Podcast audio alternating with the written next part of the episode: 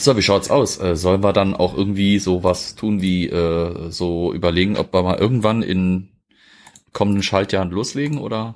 Ich meine, wenn du willst, kannst du loslegen. Ja, warte mal, eins nach dem anderen, ich muss Prioritäten setzen. Erstmal noch einen Schluck Gin Tonic.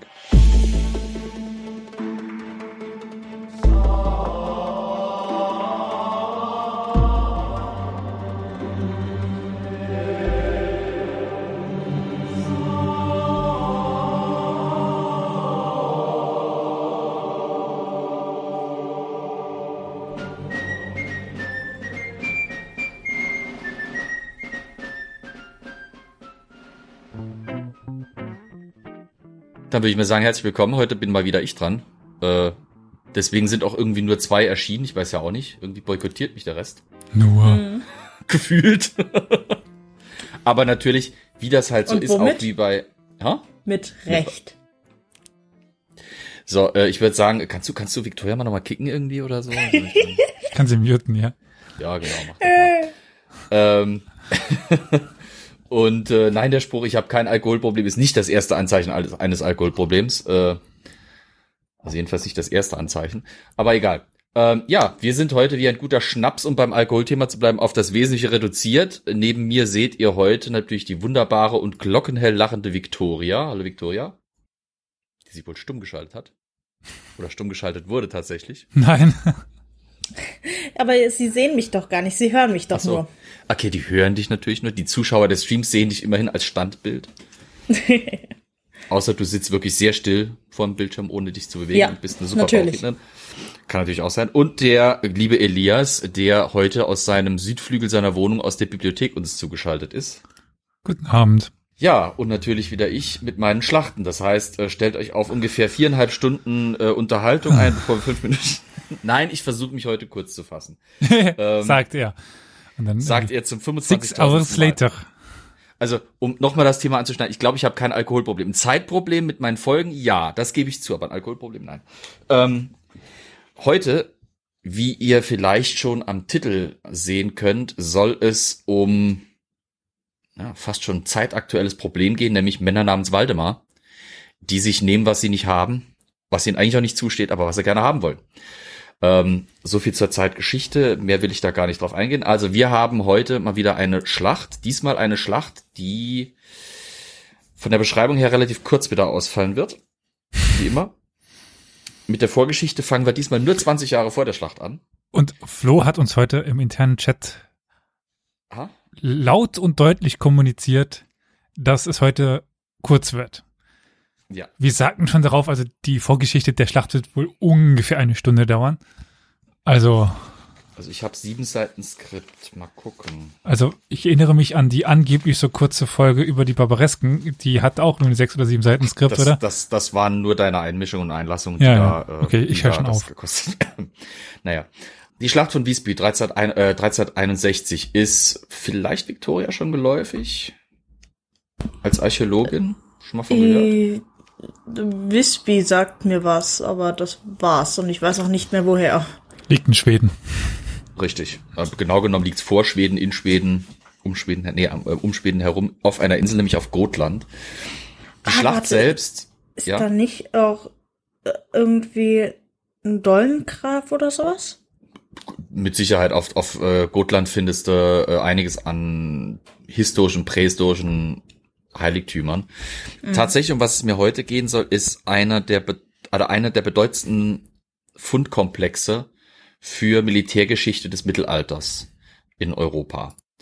Denn aus der Schlacht ging ja die wohl größte Sammlung original erhaltener mittelalterlicher Rüstungen als Bodenfund hervor, die wir überhaupt haben. Mir ist keine andere Schlacht bekannt, die in diesem Maße äh, uns eben einen Fundus geliefert hat. Aber natürlich, bevor wir zu diesen Juicy Bits kommen, müssen wir natürlich pro forma äh, die Vorgeschichte dieser Schlacht abhandeln. Ab, äh, und die beginnt in Dänemark äh, mit einem König namens Waldemar. Wie gesagt, seid immer vorsichtig bei Männern, die Waldemar heißen. Die können gefährlich werden. Ähm, in den 1340ern war Dänemark noch nicht geeint. Es war eigentlich eher so wie bei Europa Universalis die Ming-Dynastie. Es war ziemlich schnell geplatzt. Und zwar, weil der König Christoph II., der eben bis etwa ähm, in 13, späten 1330er hinein an der Macht war, ein ziemliche Flasche offensichtlich war. Er war bei seinem Adel hoch unbeliebt, weil er ein schwacher Herrscher war. Er hat äh, deswegen auch dazu beigetragen, dass Dänemark ziemlich zersplittert war, da weil er große, große Teile seines Königreichs einfach verpfändet hat, ähm, verscherbelt hat, verschenkt hat, auf Deutsch gesagt, und sein Reich so eben in einem Konglomerat von Splitter Herzogtümern, Grafschaften, halbunabhängigen Grafschaften äh, zerbombt hat, was ihn dann eben äh, so viel Unbill eintrug, ähm, dass man ihn los wurde und äh, schlussendlich sogar durch ein Interregnum quasi ersetzte. Das war den Grafen lieber als ein König Christoph II. auf, der, äh, auf dem Thron, also lieber bisschen Chaos als dieser Typ. 1340 kam dann eben das große Schicksalsjahr für Dänemark, denn da wurde der ehemalige Erzfeind Christophs, ähm, nämlich der Graf von, also äh, Graf Gerhard der Dritte hieß er, der der kahlköpfige Graf übrigens genannt, äh, natürlich nichts äh, Schlimmes, aber da ein bisschen kahlköpfig zu sein, wie ich euch kann gut versichern kann. Graf Gerhard von Holstein, der wurde ermordet. Ah, Holstein. Ähm, okay. Von Holstein, ja. Und zwar von einem Mann namens Niels Ebbesen. Das war ein Niederadliger aus äh, Dänemark, der eben ein paar äh, Gefolgsleute um sich geschart hatte, ausreichend, um die Burg eher, äh, Gerhards zu stürmen und ihn eben umzubringen und somit den Grundstein für eine Rückkehr des Sohnes von Christoph auf den Thron zu ebnen. Falls ihr es euch schon denken könnt, natürlich, das ist der Waldemar. Ähm, Waldemar ist im deutschen Raum eher als Waldemar Vierte bekannt, in Dänemark eher als Waldemar Atterdag. Das bedeutet so viel wie, es ist wieder Tag. Ähm, das ist so, ein, so ein, eine positive Konnotation, die er bekommen hat, weil eben im Kontrast zu seiner, zur Herrschaft seines Vaters war er halt, also er war das genaue Gegenteil eigentlich seines Vaters. Er war intelligent, berechnend, ambitioniert und entschlossen. Und für uns ist vielleicht berechnend, ambitioniert und entschlossen so ein bisschen negativ belastet, aber für die damalige Zeit war es natürlich schon für einen König äh, durchaus gute Eigenschaften, äh, notwendige Eigenschaften auch, um sich eben im feudalen äh, Mittel, Spätmittelalter durchzusetzen, in dem sich ja einiges in Europa territorial auch veränderte. War er mit Kemal verwandt? Nicht soweit ich weiß, nein. Also möglich, aber wenn dann sehr, sehr, sehr entfernt. Also Waldemar wurde aus dem Exil zurückgeholt von der äh, Truppe um Niels Ebbesen und äh, dann eben als Waldemar der Vierte gekrönt. Er wurde nicht vom ganzen Adel äh, anerkannt. Er hatte auch nicht unbedingt eine große Machtbasis, wenn ihr euch Dänemark kurz mal so vor Augen führt. Er hatte wirklich seine Machtbasis nur im äußerst nördlichen Zipfel ähm, Dänemarks, also in Nordjütland. Ähm, dort hatte er ja, ich, ich sag mal, also es war eines Königs noch nicht würdig, aber es war schon mal eine ganz gute Ausgangsbasis. Und von dort aus betrieb er dann auch ziemlich konsequent äh, seine Vereinungs- und Expansionspolitik. Äh, bis Ende 1342 schaffte er es sich, den Rest von Jütland zu sichern. Also damit haben wir quasi schon mal die Nordhälfte auch des heutigen Dänemarks unter seiner Herrschaft. Ähm, das schaffte er zum einen mit militärischen Mitteln, aber vor allem auch einfach durch äh, finanzielle Aufbau. Er hatte zum Beispiel äh, auch äh, frisch geheiratet die Tochter des Herzogs von Schleswig, das war Erich II. Äh, die Tochter war nicht Erich II., sondern die Tochter hieß Hellwig, aber der Herzog von Schleswig war Erich II. und dessen Tochter heiratete äh, Waldemar IV. dann nun. Aus der Mitgift ähm, bezog er so viel Einkommen und hatte er so große Finanzreserven, dass er halt eben auch einige der, äh, der Leihschaften und Pfandleihschaften quasi ausbezahlen konnte. Er konnte sich im Prinzip Teile Jütlands wieder zurückkaufen. Ähm, so dass er dann eben, sagen wir mal, so Mitte der 1340er äh, schon eine passable Machtbasis hatte, also eine, die auch äh, wirklich respektabler und auch langfristiger ihm äh, Erfolg versprach. Das erste, was er dort machte, war ziemlich die Steuern erhöhen, weil äh, für Expansion brauchte er vor allem eben das Geld. Irgendwann war die Mitgift seiner Frau natürlich auch aufgebracht, äh, aufgebraucht. Aufgebracht waren eher die Bauern darüber oder überhaupt die Landbevölkerung, dass seine Steuerpolitik ihnen ziemlich äh, sauer aufstieß. Was spannend an Waldemar ist, ist, dass er so selbstbewusst und auch skrupellos war, dass er sogar nicht davor zurückstreckte, ähm, kirchliche Güter zu besteuern. Also Abteien, Klöster waren auch äh, unter seinen Steuerzahlern, was in Europa nicht unbedingt üblich war. Aber er kriegt es halt eben hin. Er schafft es auch bis zu seinem Lebensende so ziemlich alles an Bischofsstühlen und er, ich glaube, Dänemark hat nur ein Erzbistum, wenn überhaupt. Ähm, also alle wichtigen Bistümer, alle wichtigen kirchlichen Posten waren an äh, Unterstützer von ihm verteilt. Er hatte äh, so dermaßen gut taktiert, auch mit dem äh, schismatischen Papsttum in Avignon, dass er sich da wirklich enorm durchsetzen konnte. Äh, wenn es um Geld ging, war er sogar nicht äh, gerade unbedingt abgeneigt, äh, ich sag mal, unnützen Ballast abzuwerfen, in dem Falle Estland. Äh, Estland war damals, also der Nordteil Estlands war damals unter dänischer Herrschaft, war aber weit weg, schwer zu kontrollieren. Er war ja erstmal darum bemüht, sich quasi vor der eigenen Haustüre, äh, beziehungsweise eigentlich genau genommen noch in seinem eigenen Flur, weil die Haustür war ja noch gar nicht zurückerobert sozusagen, in seinem eigenen Flur noch aufzuräumen. Was bringt ihm also dann irgendwie am Ende des Gartenfahrts dieses Estland, aus dem er eh nur unsichere Steuern beziehen kann und das er kaum kontrollieren kann, weil es so weit weg ist, das im Prinzip faktisch fast unabhängig war, weil er keine Kronmacht dort ausüben konnte. Äh, und so verkaufte er das an den deutschen Orden, der in dieser Gegend natürlich äh, große Ambitionen ja. hatte. An den Deutschen oder an den Livländischen oder den den Deutschen, soweit ich weiß. Okay. Ähm, die Finanzspritze war natürlich dann wieder gut, äh, um seine Expansionspolitik äh, auszuweiten.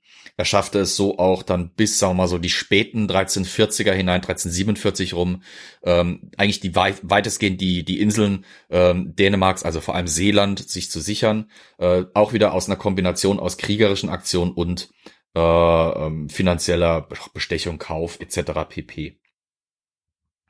Er scheute auch nicht davor, sich im deutschen äh, Raum, also im Heiligen Römischen Reich von Fürsten Geld zu leihen.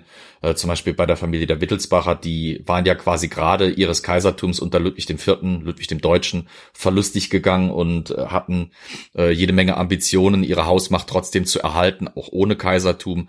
Dementsprechend war es durchaus in ihrem Interesse auch äh, in der Nachbarschaft des Heiligen Römischen Reiches äh, andere Fürsten von sich quasi abhängig zu machen oder zumindest zu unterstützen. Ähm, die 1350er sind natürlich nicht nur für Waldemar, sondern für ganz Europa eine ziemliche Umbruchsphase, weil da kommt nämlich, äh, ich bin feiner versucht zu sagen, äh, Corona 0.1 äh, irgendwie durch die Welt. Nein, es war natürlich der schwarze Tod, die Pest. Die schwappt durch Europa. 1350 kommt sie auch nach Dänemark. Ähm, Im Gegensatz zu etwa der Hälfte seiner Bevölkerung überlebt Waldemar tatsächlich die, äh, die Pestepidemie, die sein Land überrollt. Und während sein Land und auch die Nachbarländer sich noch am Erholen sind, schmiedet er schon neue Pläne. Ähm, jetzt hat er sich ja quasi Dänemark in Gänze weitestgehend gesichert, sind noch einzelne Kleininseln, die vielleicht unter ferner liefen, auch, auch vielleicht nicht ganz so interessant waren, die er sich noch zu sichern hat. Und nun äh, wendet er sich einem anderen Ziel zu, nämlich auf der anderen Seite des Kattegat bzw. des Öresunds. Ich wollte gerade fragen, was, was mit Schonen ist. Ja, Schonen nicht, aber Halland, Skane und äh, Blekinge. Oder na, Blekinge war nicht unbedingt direkt auf der Liste, aber es holte er sich dann später. Aber vor allem Halland und Skane. Das waren eben äh, Provinzen. Erinnert euch vielleicht an die Düner-Folge, wo die Ambition des. Königs von Dänemark noch da eben, ja, das ist schon, heute wird das schon benannt. Also ich kenne es damals als Skane, Blekinge und, und Das sind die drei Halland. Teile, ja, ja, klar. Ja.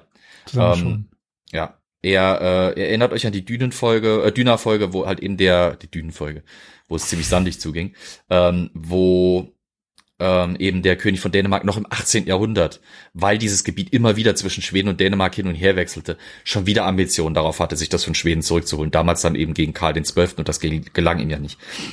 Waldemar hat da einen besseren Vorteil, weil er schafft es eben aufgrund auch seiner finanziellen Stärke, der sich da zusammengeklaubt hat, ähm, selbst in dieser pestgerüttelten und geschüttelten Welt äh, des äh, mitteleuropäischen Spätmittelalters Armeen zusammenzustellen. Er schafft es, Invasionsheere aufzustellen, einfach aufgrund schierer Willenskraft und Finanzkraft. Ähm, und dem hat eben Schweden, das unter seinem König Magnus II. liegt, nicht wirklich was entgegenzusetzen. Ähm, der protestiert, der versucht sich zu wehren, lokale Adlige versuchen sich natürlich auch zu wehren, aber schlussendlich schafft es eben äh, Waldemar gegen jeglichen schwedischen Widerstand, äh, diesen Streifen von Halland bis über Skåne und bis nach Blekinge hinein zu sichern. Hat äh, der schwedische König auch Unterstützung bekommen von der internationalen Gemeinschaft? In dem Falle nicht. Der freie Oblast Schonen war sofort annektiert. Um das, äh, hatte ich nicht gesagt, ich lasse das mit der Zeitgeschichte ja, aus. Ich wollte gerade sagen, wir sollten das, glaube ich, jetzt aber in Zukunft lassen, die schlechten Analogien. Ja, ja, ja. Naja, also wie gesagt, ähm, er war stets um Finanzen bemüht, weil äh, ihm war klar, nach äh, der Eroberung Südschwedens war noch nicht Schluss für ihn. Da begann für ihn erst der richtige Spaß. Dafür brauchte er mehr Geld. Parallel zu seiner Expansionspolitik und seiner inneren Konsolidierung dieses neu geeinten Reiches Dänemark hatte er auch massiv sich darum bemüht, Dänemarks Einfluss auf den Ostseehandel äh, zu stärken. Er hat also versucht, schon alte Handelsprivilegien, die noch teilweise aus dem 12. Jahrhundert von seinen Vorgängern stammten, zu stärken oder zu erneuern. Allerdings hatte er da ein großes Problem. Denn im Ostseeraum war seit dem 12. Jahrhundert schon was anderes unterwegs, was mit Handel zu tun hatte und deutlich mächtiger war als dieses gerade quasi frisch zusammengekittete Dänemark, nämlich die, die Hanse. Die Hanse. Genau, die Hanse. Mir Hanse, die Hanse. Endlich haben wir sie. Ähm, die Hansestädte waren, um es vorsichtig auszudrücken, etwas zögerlich, wenn es darum ging, äh, wenn, den, wenn, wenn Waldemar eben anfragte, ob man seinen Händlern nicht spezielle Privilegien in verschiedenen Niederlassungen und Städten gewähren könnte. Die sagten wahrscheinlich nach einem kurzen verhaltenen Gelächter, nein.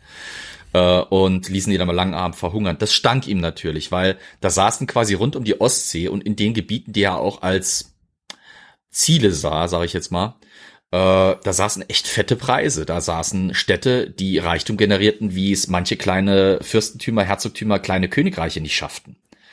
Ähm, Städte, die es geschafft hatten, auch dem aristokratische königlich-adligen Anspruch äh, der umliegenden Landesherren lange zu widerstehen. Äh, ich meine, die Hanse halten sich bis ins 15. Jahrhundert, sogar noch ein bisschen darüber hinaus. Weitaus länger. Ja, ja, also ich meine, wo sie wirklich so auf dem Zenit auch ihrer Macht waren. Danach geht's ja dann schon, ja. ist die Richtung eher abwärts.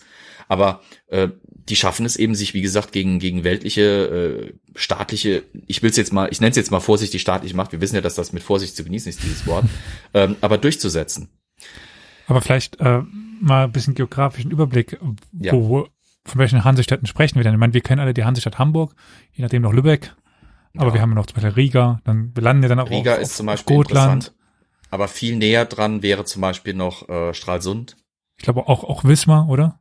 Wismar auch, ja. Also die Städte gerade eben im, im sagen wir mal, mecklenburgisch-pommerschen, heutigen ja. pommerschen Gebiet, ähm, waren durchaus interessant. Danzig ja auch.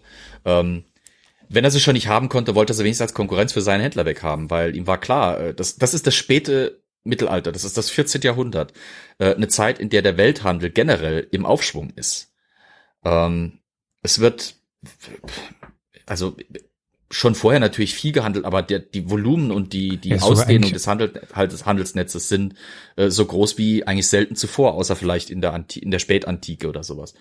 Ähm, also theoretisch muss ich ein bisschen widersprechen. Ja. Es gab eine Zeit davor, da war der, äh, der Handel noch ein bisschen mehr. Das war vor der Pest, als es noch die Pax Mongolica gab. Ja, ähm, ja. Die Handelsstränge sind durch die Pest so ein bisschen zusammengebrochen. Aber ja. Ja, ja, also ich, ich, ich versuche es halt so einfach wie möglich. Du hast recht natürlich, die, die Pest war natürlich für alles ein Einkling, auch für den Handel. Aber jetzt in den 1360er oder 1350ern, 1360ern, äh, nachdem die Pest gerade frisch durch war, war das Ganze relativ schnell wieder am Aufstarken. Also Europa ja, aber profitiert er.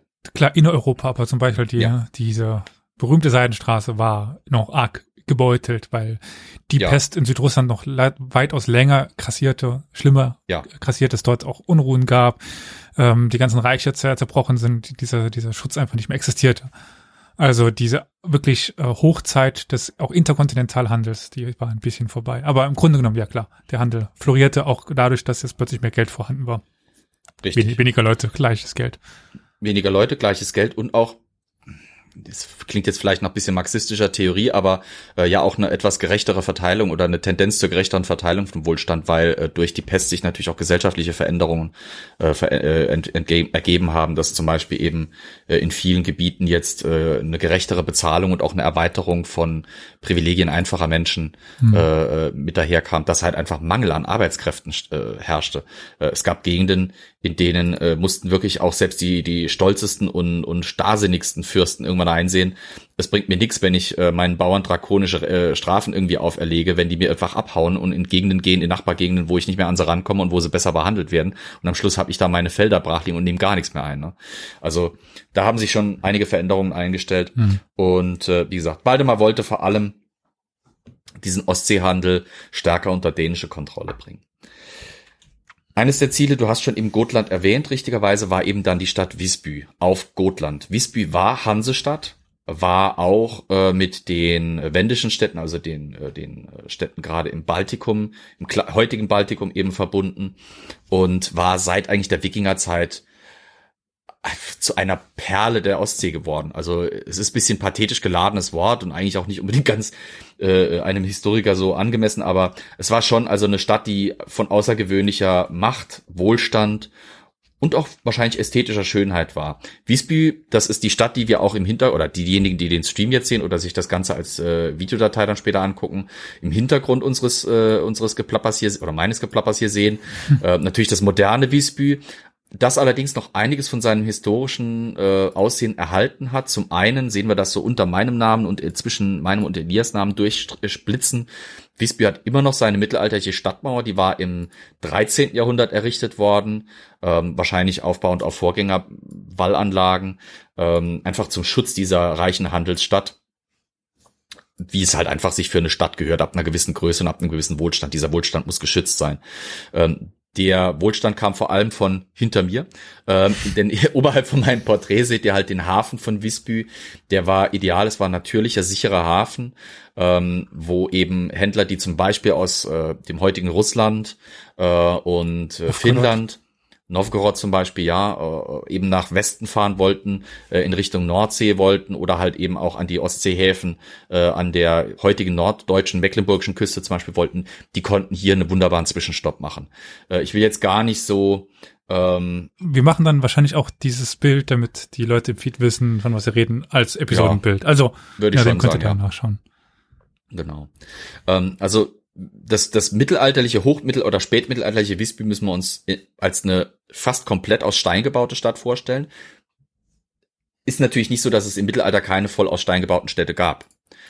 Es war aber schon für damalige Zeiten so ungewöhnlich, dass es Leute eben erwähnt haben, dass das immer wieder auch äh, ähm, äh, eben Erwähnung fand, dass die Stadt aus hohen teilweise vier, fünfstöckigen steinernen Gebäuden bestand, großen Lagerhäusern, die dann auch noch weiß gekalkt waren. Also wenn man sich das vorstellt, an, sagen wir mal, einem etwas trüben Tag über die Ostsee zu schippern und irgendwann taucht dann vor einem diese weiße, äh, diese weiße Häuser, dieser weiße Häuserwald mit den Kirchtürmen und der Stadtmauer drumherum auf, das, das muss schon was ordentlich hergemacht haben. Und es stand natürlich auch schon für Wohlstand. So ein steinernes Haus ähm, gab es, wie gesagt, schon nicht unbedingt immer selten, aber es, es war schon ein Zeichen von Wohlstand.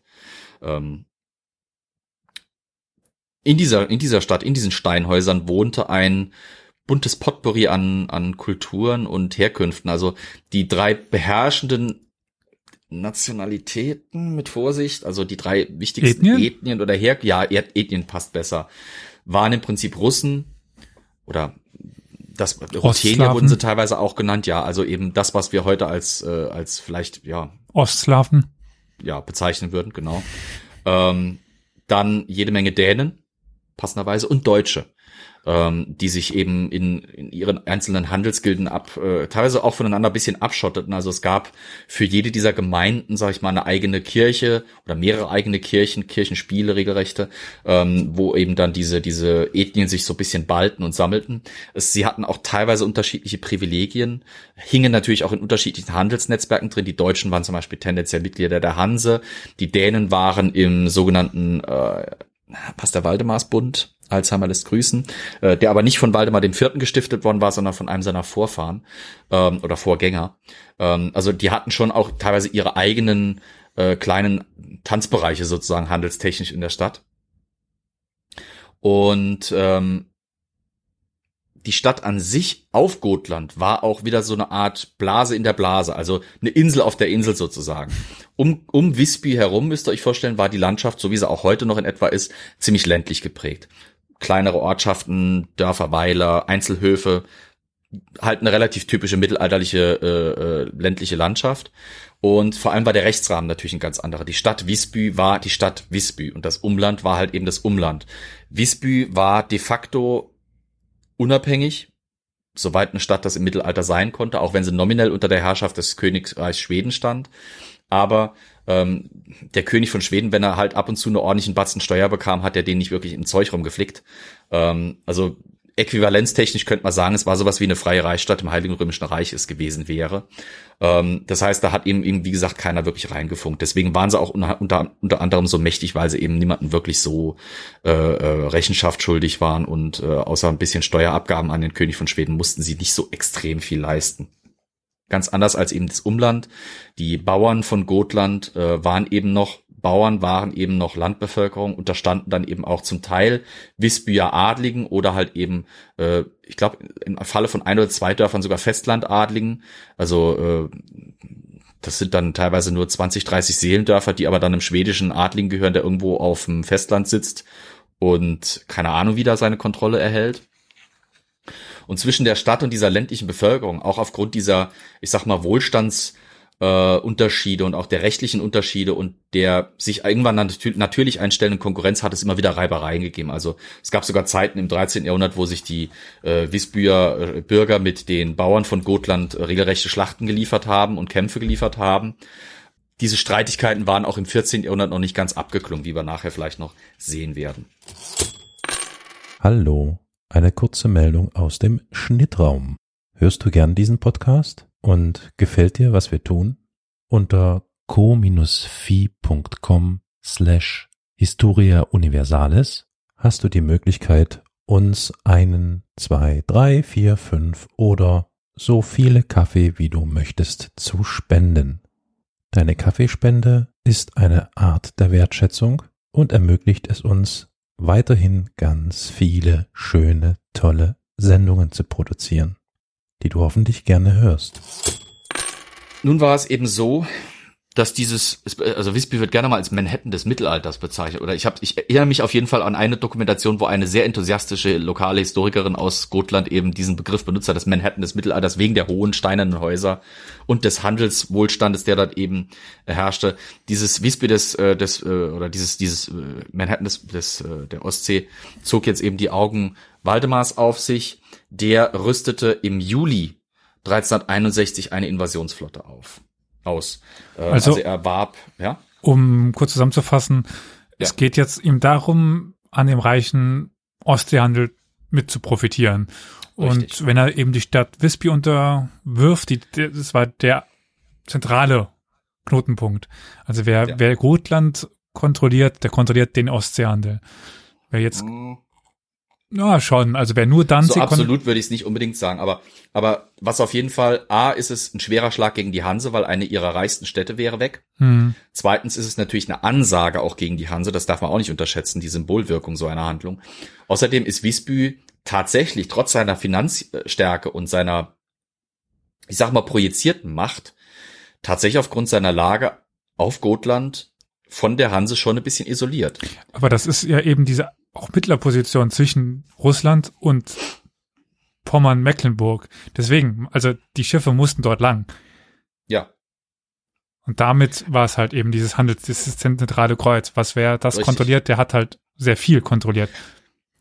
Damit war es aber halt auch schwer, äh, sagen wir mal, für zum Beispiel für die Hanse, um äh, Visby zu unterstützen. Ja, natürlich äh, weil da hinzukommen halt eine Herausforderung ist. Und der König von Schweden, wie gesagt, war in keiner Lage dazu. Er hatte jetzt gerade quasi ein paar Jahre vorher äh, ziemlich den mit auch wohl, wohlhabendsten Südzipfel seines Reiches verloren. Hm. Das war ziemlich ärgerlich. Also äh, Waldemar, wie ich schon vorhin gesagt hat, hat es trotz der Pest, die gerade frisch durch Europa gewalzt war, geschafft, ein äh, erstaunlich gutes Heer aufzustellen. Das lag eben voran, vor allem daran, dass er eben finanzkräftig war. Zum einen äh, brachte er natürlich dänische Soldaten mit. Ich, ich nenne sie ganz bewusst Soldaten, ähm, weil es war nicht so, dass er jetzt seine, ich sag mal, Adelsgefolgschaften und, und sein Feudalheer irgendwie aushob, weil es zu dieser Zeit eigentlich die Feudalheere schon ziemlich im Absteigen, auf dem absteigenden Ast waren. Ich glaube, das habe ich in einer der Schlachten zum Hundertjährigen Krieg schon ein bisschen äh, diskutiert oder mhm. erklärt, dass äh, sich damals die Armeestrukturen durchaus änderten. Äh, Feudalheere waren quasi out. Stattdessen greift er auch, wie andere Monarchen seiner Zeit, auf Söldner zurück.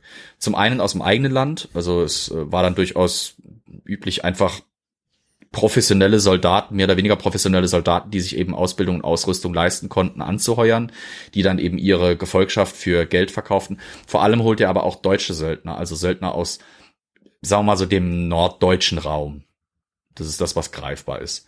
Ähm, ob da jetzt irgendwie sich ein Bayer hin verirrt hat, ist nicht nachweisbar, aber ich gehe stark davon aus, dass es vor allem der norddeutsche Raum war.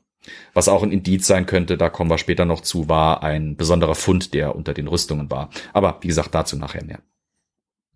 Äh, so schafft er es also, wie gesagt, 1361 ein Heer zusammenzustellen, das etwa, die Zahlen sind leider Gottes nur Schätzungen, wir haben keine absolute äh, Liste der, äh, der äh, Ritter oder, oder, oder Soldaten eben, die mitkamen. Äh, anders als beim Hundertjährigen Krieg sind da keine Aufzeichnungen erhalten geblieben.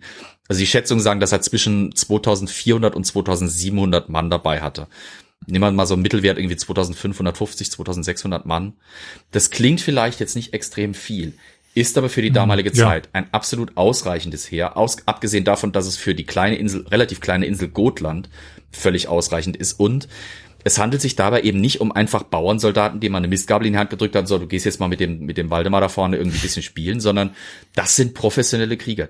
Die können kämpfen. Das sind erfahrene Profi Berufskrieger. Die haben auch entsprechende topmoderne Ausrüstung für die damalige Zeit. Auch dazu mehr nachher bei den, äh, bei den archäologischen Befunden. Ähm, das heißt, so eine relativ kompakte Truppe macht Sinn. Sie ist schlagkräftig genug, völlig ausreichend schlagkräftig genug, um, um eben Gotland zu erobern. Sie ist aber auch klein genug, dass man sie versorgen kann. Sie ist klein genug, dass man sie ganz gut übersetzen kann über diese Distanz von Dänemark beziehungsweise dann Südschweden bis rüber nach Gotland. Und äh, sie ist auch dann erschwinglich genug noch. Ähm, damit landet er am 22. Juni, äh, Juli, Entschuldigung, auf Südwestgotland, äh, Süd, also irgendwie 40, 40, 50 Kilometer südwestlich von, von äh, Visby. Und äh, soweit wir es nachvollziehen können, haben die Gotländer schon gewusst, was da kommt. Also äh, entweder wurden sie bereits von ihrem König vorgewarnt, der ähm, der hat das mit Sicherheit mitbekommen, dass da in Südschweden eben eine Truppe zusammengestellt wird, beziehungsweise Zwischenstopp macht. Ähm, so eine Truppe kann nicht unbeobachtet oder unbemerkt zusammengestellt und auf zusammengebracht und dann auch übergesetzt werden. Das geht einfach nicht wirklich. Ähm, weil gerade die Frage aufkommt, wie viel Schiffe man für die Mannstärke gebraucht hätte. Weniger als ihr denkt. Also der kommt da nicht mit 200, 300 Schiffen lang. Ähm, das sind vielleicht, äh, sagen wir mal, um die 100 Schiffe maximal. Ähm, wobei man halt eben auch sagen muss, im 14. Jahrhundert die Schiffe so extrem groß waren die nicht. Das sind dann eher so na, schwere Koggen und Holks. Ähm, da, da kann man schon einiges unterbringen. Zumal es ja keine extrem lange Strecke war, die sie gefahren sind. Das war eine Überfahrt von vielleicht maximal einer Woche. Ähm, da kann man also schon einiges auf so ein Schiff draufpacken. Und soweit ich das nachvollziehen konnte in der Literatur, war, wenn überhaupt, dann nur ein winziger Bruchteil davon beritten. Das heißt, ich brauche auch keine Pferde, ja, Pferde mitführen. Ja. Ähm, die Soldaten sind vor allem zu Fuß. Die Distanzen, die die auf Gotland überwinden müssen, da brauchen sie nicht wirklich viel äh, irgendwie zu marschieren. Das sind, wie gesagt, 40, 50 Kilometer. Das kriegt auch ein mittelalterliches Heer durchaus in ein bis zwei Tagen hin. Ähm, selbst gerüstet unter Feldbedingungen, unter Kampfbedingungen. Und äh, Versorgungsgüter braucht er auch nicht unbedingt, weil er geht davon aus, dass dieser Einsatz nicht lange dauert. Dieser Sozi äh, Spezialeinsatz. naja, ähm, die gotländischen Bürger sind also gewarnt oder Bauern, muss ich eher sagen, sind gewarnt. Auch die Wiesbüher mit Sicherheit. Während die Wiesbüher sich aber eben auf ihre Stadtbauern zurück verlassen können oder zurückfallen können, sind die gotländischen Bauern dem Ganzen wesentlich schutzloser ausgeliefert in ihren Dörfern, auf ihren kleinen Weilern und Höfen. Und die haben eigentlich keinen wirklichen Bock darauf, dass jetzt eben dieser König von Dänemark kommt, dessen Expansionsgeschichte äh, ihnen sehr geläufig war, die sie mitbekommen haben, die sie live mitbeobachten durften.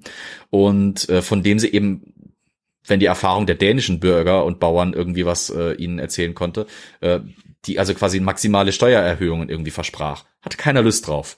Dementsprechend versuchen sie sich zumindest zu wehren und sie hatten eigentlich gar nicht so schlechte Pläne. Ähm, Zunächst einmal schnappten die sich alles, was sie an Waffen und Rüstungen finden konnten.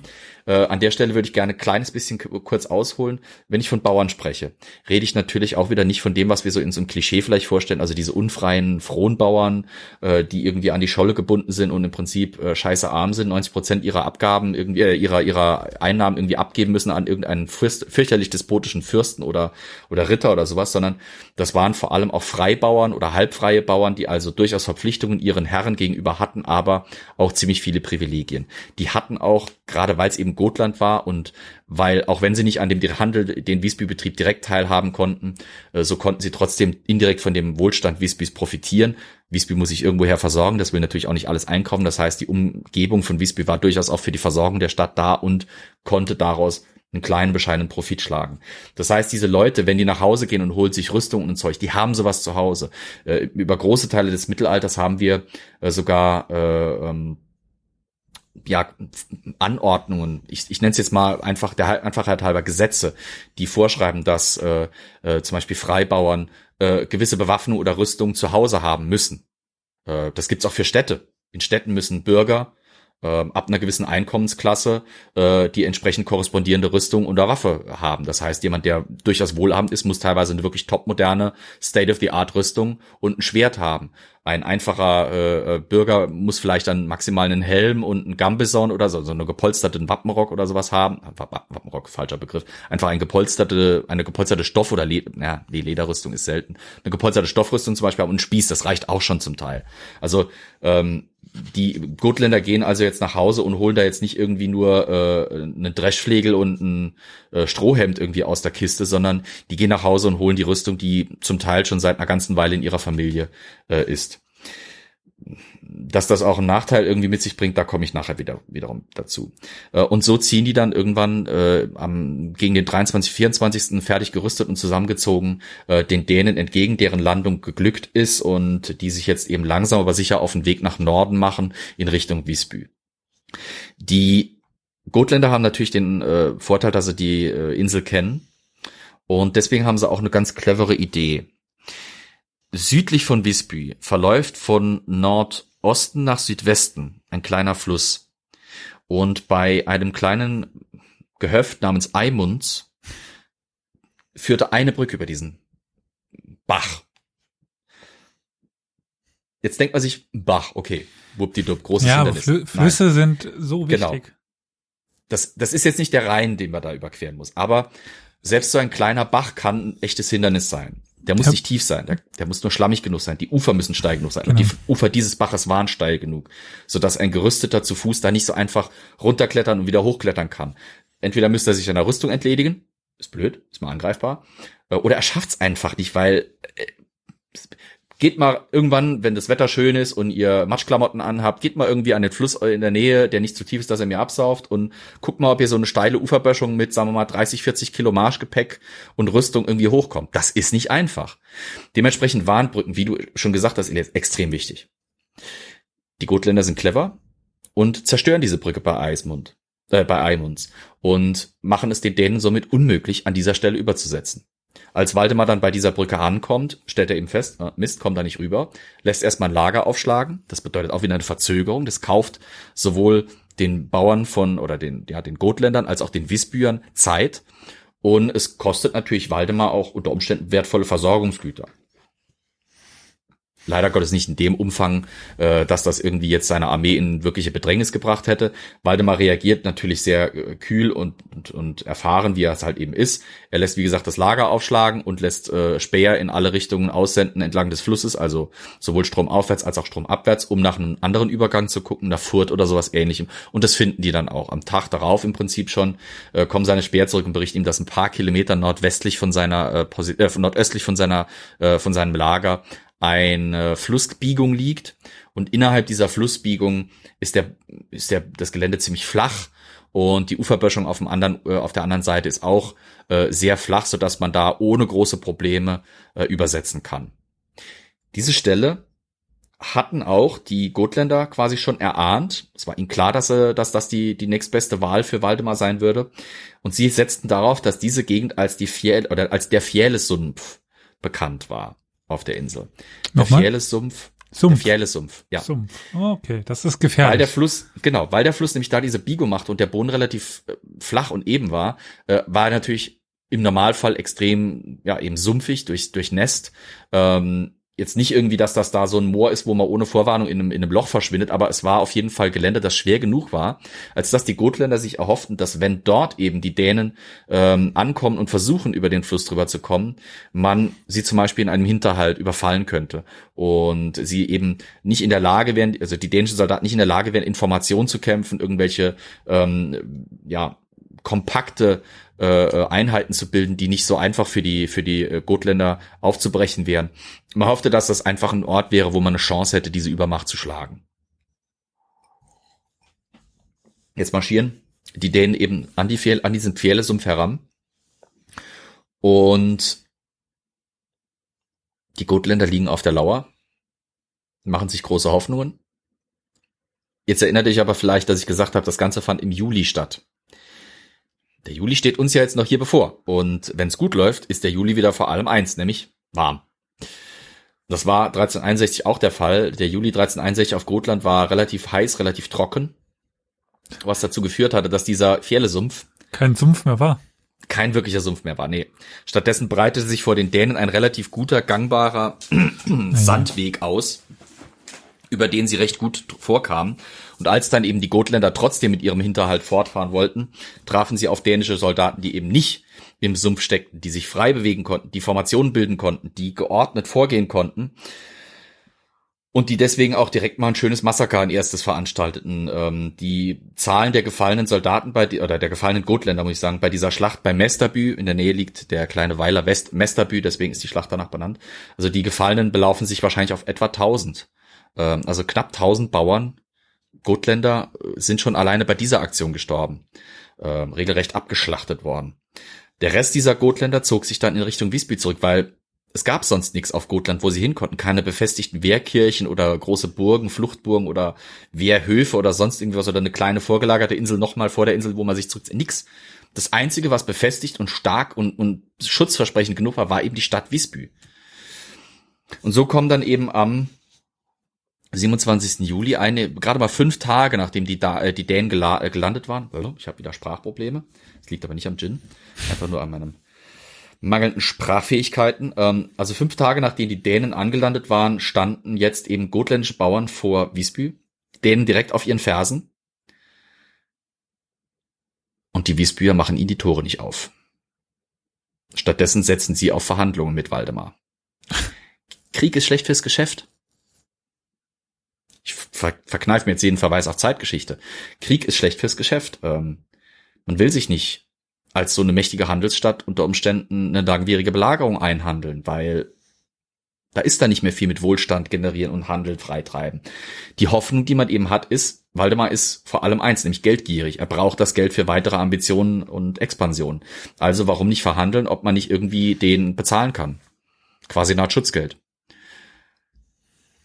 Und was schert eigentlich äh, im Prinzip die Wisbüer Bürgerschaft, diese Gotländer Bauern, mit denen man eh schon seit knapp 100 Jahren immer wieder im Clinch gelegen hat, die im Prinzip ja den Streit quasi angefangen haben, indem sie halt Waldemar entgegengezogen sind, die im Prinzip selber schuld sind, dass es ihnen jetzt da so an den Kragen gegangen ist. Und um eben nicht die Dänen zu provozieren, um den Kampf nicht in die eigene Stadt hineinzuholen, um auch nicht zu riskieren, dass die, dass die, Wisp, dass die Gotländer jetzt plötzlich in ihrer Stadt sind mit noch etwa 1500 bis 2500 Bewaffneten, ähm, wie gesagt, halten sie die Stadttore zu. Und am fortschreitenden Mittag des 27. Juli rücken dann eben die Dänen an in fertiger Vollformation und rücken auf die Wisp, äh, auf die Gotländer zu, die mit dem Rücken zur Visby, äh, zur Stadtmauer von Visby stehen und mit wahrscheinlich ziemlich angstverzerrten Gesichtern den Dänen entgegenblicken. Der Schlachtverlauf selber ist jetzt relativ leicht wieder zusammenzufassen. Big Surprise. Ähm, das Problem ist nämlich, dass wir nicht so extrem detaillierte Aufzeichnungen haben. Also wir haben jetzt keine äh, en Detail Schilderungen. Erst greift der auf der Flanke an und dann der auf der. Es liegt vor allem eben auch daran, dass auf dänischer Seite wie auch auf Gotländer Seite nicht unbedingt extrem viele wichtige Männer unterwegs sind. Alles schön in Anführungsstrichen. Also wir haben weder auf Seite der Gotländer irgendwelche wichtigen Adligen, die zum Beispiel Familienchroniken Auftrag geben oder sowas, über die es quasi wert ist zu schreiben im damaligen Zeitverständnis. Äh, und auf dänischer Seite ist es im Prinzip Waldemar und ein paar seiner Hauptleute, aber das sind auch nicht unbedingt hohe Adlige in dem Sinne, die da dabei sind. Der, wie gesagt, der Großteil seiner Truppe besteht aus Söldnern. Und über Söldner schreibt kein Mensch. Warum auch? So.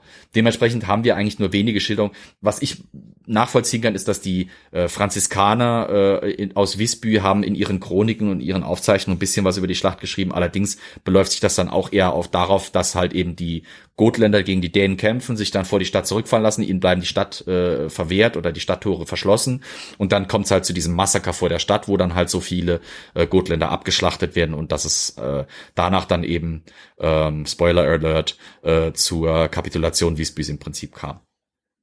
Was ich euch zum Schlachtverlauf sagen kann, ist das wohl. Ähm, das erste, was passierte, war, dass aus den Reihen der Dänen die Armbrust- und Bogenschützen vortraten, die Waldemar mitgebracht hatte. Es waren vor allem Armbrustschützen. Äh, das legen die archäologischen Funde nahe und auch einfach die Zeit. Äh, um 1361 äh, haben wir eigentlich hauptsächlich ähm, in, in diesem Kontext, in dieser Region auch Armbrustschützen unterwegs. Äh, Bogenschützen sind da eher wirklich so ein bisschen die Spezialität auch äh, der Briten geworden oder der Engländer damals ja noch geworden.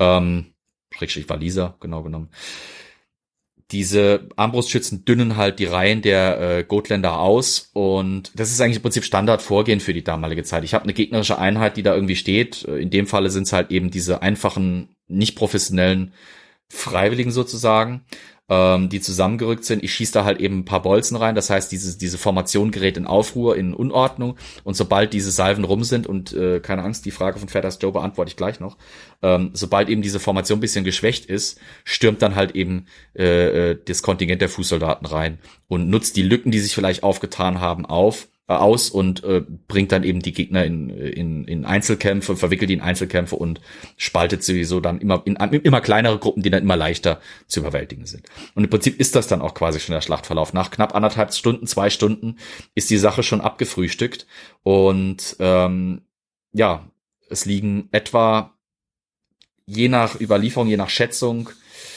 zwischen 1500 und 1800 Gotländer, manche sagen sogar 2000. Ich halte aber diese Schätzungen von 1500 auch für realistischer, weil ähm, es sind ja schon so viele bei Mesterbü gefallen. Also circa 15 bis 1800 Gotländer liegen dann eben tot auf dem unmittelbaren Vorfeld der Stadt äh, von Visby, während die Dänen vielleicht 100 bis 300 Mann verloren haben, vielleicht auch ein bisschen weniger, ein paar hundert halt eben. Also man liest verschiedene Zahlen. Manche sagen, sie hätten im Prinzip nur 100 Verluste gemacht oder sogar nur ein paar Dutzend. Ähm, andere sagen, sie haben 300 Mann Verluste gemacht, um halt eben auch so ein bisschen die, den Widerstand der Gotländer zu loben. Aber trotzdem, es steht halt einfach in keinem Verhältnis. Da, da treten im Prinzip fast zwei, fast gleich starke Armeen gegen, oder Truppen gegeneinander an. Die Gotländer waren insgesamt etwa etwas mehr als 2000. Die Dänen haben etwas mehr als 2000, äh, 2500 vielleicht aufgebracht. Und am Schluss liegen eben äh, von diesen 2000 etwas mehr als 2000 Gotländern, ja, fast 90 Prozent einfach tot auf dem Feld. Das ist auch für die damalige Zeit ein ziemlich einschneidendes Ereignis. Deswegen haben auch die Franziskaner von Visby darüber geschrieben, weil das sind wirklich Verlustzahlen, die wenn auch in kleinerem Ausgangsmaßstab, etwa so Ausmaße erreichen wie zum Beispiel die Schlachten im Hundertjährigen Krieg, Crécy zum Beispiel oder Agincourt, vielleicht Portier, wenn man so will. Äh, ich glaube, auf Wikipedia haben sie was von Portier geschrieben, das fand ich sehr putzig, als ich den Artikel überflogen habe, dass sie die Verlustzahlen von Visby mit den Verlustzahlen von Portier vergleichen wollten. Da dachte ich mir, Moment, also das muss ich mir erstmal überlegen, aber es hat dann schon Sinn gegeben. Es ging halt darum, dass zu, im Verhältnis zu den auf das Schlachtfeld getretenen Kombattanten die Verlustzahlen extrem hoch waren. Für die damalige Zeit. Sterberate pro, pro Mensch quasi, der teilnimmt. Ja, im Prinzip. Es gab ja teilweise im Mittelalter echt, in Anführungszeichen, unblutige Schlachten, mhm. wo kleine Heere aufeinander getroffen sind, einprügeln und dann quasi sich mit einem Toten oder einen, der einen Arm verloren hat, irgendwie dann wieder verabschieden. Also viele Schlachten insgesamt in der Geschichte sind äh, wenn man sich nüchtern betrachtet, verlustärmer, als wir uns das vielleicht manchmal so vorstellen. Okay, jetzt muss ich doch mal kurz Zeitgeschichtsverweis machen. Wir sehen es ja jetzt auch wieder an dem aktuellen Konflikt. Wenn dann davon geredet wird, dass bei einem, bei einer Verlustrate von zehn Prozent ähm, eine Einheit beliebiger Größe schon nicht mehr einsatzfähig ist, das ist tatsächlich mit Abstrichen durchaus ähm, für andere Epochen auch gültig. Also wenn ich, sagen wir mal, ich komme als Ritter oder ich komme eben als Hauptmann einer, einer Truppe mit 20 Mann auf die Schlacht, auf das Schlachtfeld und von diesen 20 Mann fallen fünf oder sechs, habe ich schon ein echtes Problem. Das ist schon ein Viertel meiner Kräfte. Das ist eigentlich schon viel mehr als, als, äh, als die zehn Prozent eben. Und da muss man dann schon echt überlegen, überlegen, sind die, sind die Befehlsstrukturen noch intakt? Ähm, tatsächlich in so einer Schlacht, wer hilft wem? Also kann es sein, dass vielleicht zum Beispiel eben der eine Soldat dem anderen beispringt, um ihm zu helfen, um ihn vom Schlachtfeld zu ziehen oder sowas. Das, das sind so viele Faktoren, die reingehen, das will ich jetzt gar nicht ausbreiten, weil ich versuche wirklich die Zeit kurz zu halten. Wir sind ja schon fast bei einer Stunde, ähm, die da reinkommen. Aber diese Verlustzahlen waren eben für die damalige Zeit extrem hoch. Aber, lieber Vlon, im Grunde ja. genommen, zumindest Teil eins der Schlacht, je nachdem, ob es noch eine, also du sagtest ja. danach, dass Wispy äh, sich ergibt, aber du hast ja, also wir sind noch nicht über eine Stunde und du bist ja quasi schon bei der Schlacht. Also du hast ja, dein Versprechen ja. eingehalten. Ich gebe mir Mühe. Ähm, die Bürger von Wiesbü hatten einen Logenplatz für das Ganze natürlich. Die konnten von ihren Stadtmauern herab beobachten, was da gerade abgeht, wie da ihre äh, Landsleute im weitesten Sinne massakriert werden. Also nicht im weitesten Sinne massakriert, massakriert wurden sie nämlich aber Landsleute im weitesten Sinne. Ähm und ich denke auch, dass, dass das durchaus einen Eindruck bei denen hinterlassen hat, dass da relativ skrupellos diese Söldnertruppe ähm, im Prinzip diese Leute niedergemacht hat. So viel will ich vorgreifen. Es gibt so einen spannenden Schädelfund aus diesem Schlachtkontext. Ein Gotländer. Der hat drei Bolzen im Schädel stecken. Im Hinterkopf. Hm. Also. Erschießung. Ja, na, nicht Erschießung. Also Oder auf der Flucht. Ja, aber das eben zum Beispiel. Den war es scheißegal, ob die Gotländer sich zur Flucht wendeten. Da wurde drauf eingehackt. Ganz viele der Leichen, da komme ich nachher noch ein bisschen detaillierter dazu, sind richtig übel zugerichtet worden. Da passt vielleicht auch gerade eine Frage zu mit den Füßen aus dem Chat. Ja, ja, da komme ich nachher noch dazu. Super, Bur, sehr schön. Das, das ist genau richtig. Das ist so eine Spezialität, die man eben aus den Grabungsbefunden ziehen kann. Wie gesagt, komme ich gleich bisschen detaillierter dazu. Ähm, Für den Feed, äh, die kurz, Frage wurde ha? gestellt, ob äh, es nicht eine Taktik ah. wäre, den Gotländern die Füße abzuhacken. Aber dann kommen richtig. wir später dazu. Genau. Ähm, wie ich schon angedeutet habe, Wiesby macht dann relativ kurzfristig Tabula Rasa und öffnet die Tore, lässt äh, Waldemar mit äh, seiner Truppe einmarschieren und beginnt sofort mit Verhandlungen über die Behandlung der Stadt. Also, wahrscheinlich haben sie schon mit den Verhandlungen begonnen, bevor die Stadttore geöffnet wurden. Ich will das jetzt einfach nur kurz halten. Ähm, kurz um die Stadt ergibt sich kampflos. Hm, jedenfalls haben die Wiesbüer selber nicht gekämpft. Ähm, hm. Und verhandeln eben mit, mit Waldemar und einigen sich darauf, dass die äh, wohlhabenden Bürger ein Lösegeld bezahlen für ihre Familien, also quasi ja Schutzgeld, wenn er so wollt, äh, so dass ihnen nichts passiert. Äh, also Waldemar kam so ein bisschen wahrscheinlich wie Mafioso. Ah, schöne Stadt, die ihr da habt, wäre eine Schande, wenn da was passiert, ne? Geld her. Ähm, ein paar Kirchen werden zur Plünderung freigegeben, ein paar Klöster. Es ist für solche Söldnertruppen nicht unüblich. Ähm, die funktionieren eben, deren Loyalität kaufst du dir vor allem dadurch, dass du ihnen ordentlichen Sold bezahlst ordentlich in Anführungsstrichen, aber vor allem, dass sie halt eben unter deiner Schirmherrschaft und eben in deinem Auftrag und auch mit deinem Segen ähm, sich bereichern können, wie es auch immer geht und zum Beispiel eben mit Plünderungen. Dass die die Stadt nicht plündern durften, ich glaube, das wäre zu schwierig zu verkaufen gewesen für die Truppe. Außerdem wollte Waldemar durchaus auch ein Exempel statuieren. Deswegen, dass man dann ein paar Kirchen kontrolliert, in Anführungsstrichen, zum, zur Plünderung freigibt, die sehr reich waren. Durch die reiche Gemeinde, in der sie standen, waren die natürlich sehr gut ausgestattet. Ähm, das war dann wenigstens so das Mindeste in Anführungsstrichen, das man machen konnte, um seine Truppe bei der Stange und bei Laune zu halten. Und damit ist dann im Prinzip auch äh, Gotland unter dänischer Herrschaft, Visby sowieso. Was ich jetzt spannend finde, ist, dass Waldemar extrem kurz auf Gotland bleibt. Also im Prinzip, der ist ein paar Wochen nachvollziehbar auf Gotland, äh, lässt quasi seine Schiffe mit den mit den mit den mit der Beute beladen quasi, hinterlässt eine winzige Garnison, so wie es aussieht, und zieht sofort wieder zurück nach Dänemark, wo er sich dann mit äh, innenpolitischen Problemen und weiteren Expansionstypen auseinandersetzt. Warum sage ich, dass das so eine kleine Garnison ist? Warum wissen wir das überhaupt? Weil ähm, schon wenige Jahre später, also äh, 1364, drei Jahre nach der Schlacht, äh, drei Jahre nach der Schlacht wird Gotland quasi wieder zurückgefordert, weil da ist dann nämlich inzwischen äh, König Magnus von Schweden abgesetzt worden von seinem eigenen Adel, weil er so toller Typ war und durch Albrecht von Mecklenburg ersetzt worden. Und Albrecht von Mecklenburg fordert dann als König von Schweden aus Gewohnheitsrecht quasi Gotlands und äh, Visby damit zurück, schickt auch Truppen hin und die ohne Widerstand, ohne dass wir es großartig in Chroniken erwähnt haben, dass da ein großes Gefecht oder sowas stattgefunden hat. Ähm, und aus den Urkunden auch nachvollziehbar wird dann Gotland quasi wieder stillschweigend schwedisch für die nächsten Jahre. Äh, bis dann irgendwann Dänemark im späteren Verlauf der sogenannten Waldemar-Kriege es sich zurückholt oder zurückholen versucht. Also irgendwie, krass gesagt, ist das viel Gemetzel um wenig, außer halt eben Geld, das er sich aus Visby mitholt. Und auch krass gesagt, bluten im Prinzip die Gotländer ähm, die Wiesbüher kaufen sich frei. Weil die Frage im Chat aufkam, ob es einen Markt für geplündertes Kircheninventar gab. Natürlich. Äh, wenn ihr nach Köln kommt, werdet ihr sogar ein sehr gutes Beispiel dafür mhm. finden. Zum Beispiel den Schrein der Heiligen Drei Könige.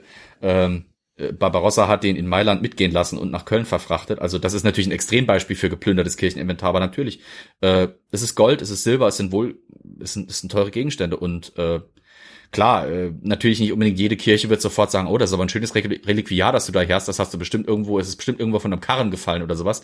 Das ist natürlich schon klar, dass das in irgendeiner Form ein Frevel ist, aber damals wurde natürlich so Zeug auch eingeschmolzen, äh, wiederverwendet, umgearbeitet etc. pp. Also und und es war ja auch nicht so, dass diese Klöster und Kirchen nur voll mit sakralen Gegenständen war. Natürlich hatten die äh, auch im Prinzip Geld und Wertgegenstände, die nichts mit sakralen Diensten zu tun hatten, die man mitnehmen konnte, ähm, die man plündern konnte.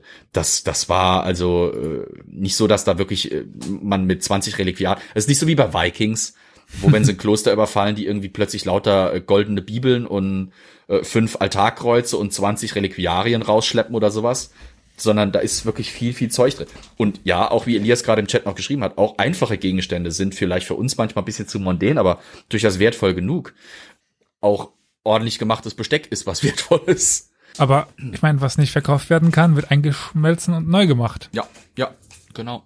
Stoffe. Oder zerhackt ja. und eingetauscht als Rohstoff. Warum nicht? Stoffe waren auch teuer. Ja. So eine Kirche hing ja, voll. absolut. Genau. Kam von Isa aus dem Chat. Ja, Messgewänder sind durchaus geklaut worden. Ähm, also es gibt ganz viele Sachen, die man aus so einem Kloster. Vielleicht machen wir irgendwann mal einen Guide, äh, wie man im Mittelalter ein Kloster ordentlich ausraubt. So eine Art Shoppingtour für ein Kloster, für den guten Wikinger oder sowas.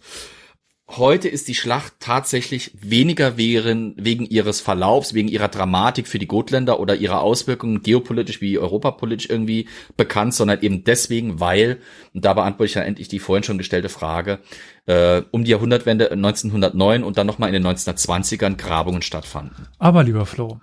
Ja. Bevor du quasi zu deinem zweiten Teil kommst. Ja. Kann es sein, dass du dir zumindest ein bisschen Inspiration aus einem ähm, aus einer gewissen Quelle gezogen hast. Welcher? Zumindest hast du so etwas angedeutet in einer dir zu, äh, vor kurzem zugeflogenen Quelle. War das jetzt so? Ähm, du meinst das Buch von Isa äh, über die Militärgeschichte des Mittelalters? Jein. Ähm, die Schlacht von Visby war, wie gesagt, leider Gottes in vielerlei Hinsicht nicht wichtig genug, um in die Militärgeschichte des Mittelalters in diesem Maße einzufließen. Der Grund, warum Visby uns bekannt ist und warum er wenigstens in dem Buch Erwähnung gefunden hat, ist, nach der Schlacht wurden, waren, lagen da über, über 1500 Leichen rum. Die kann man natürlich schlecht auf der Wiese liegen lassen. Ist nicht sonderlich dekorativ, stört beim Fußballspielen. Dementsprechend muss man die irgendwie loswerden. Und große Mengen an Leichen, oh, schon wieder die Zeitgeschichte, die grüßt, wird man am besten in Massengräbern los, nicht?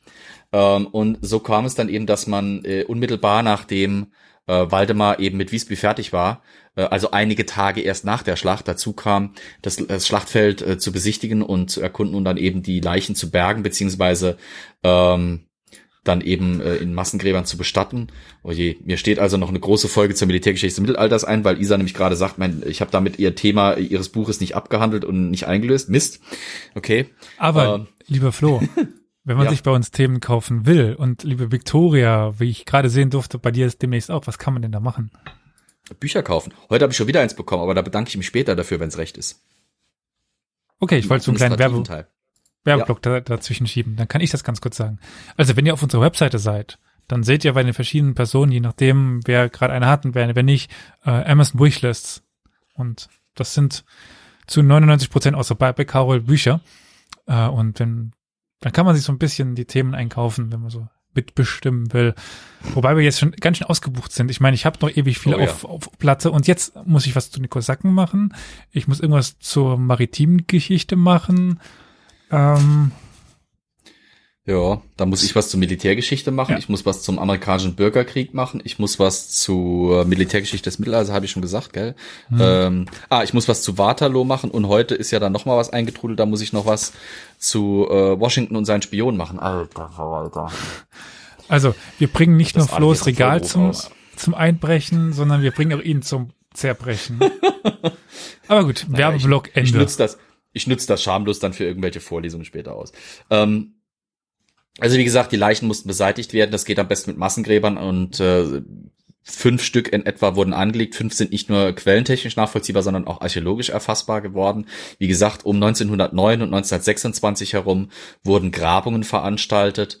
Die eben überprüfen sollten, was es mit diesen damals dann schon zur Legende gewordenen Schilderungen über die Schlacht zu tun hatte. Außerdem steht in etwa dort, wo das Schlachtfeld war, heute noch ein steinernes Kreuz.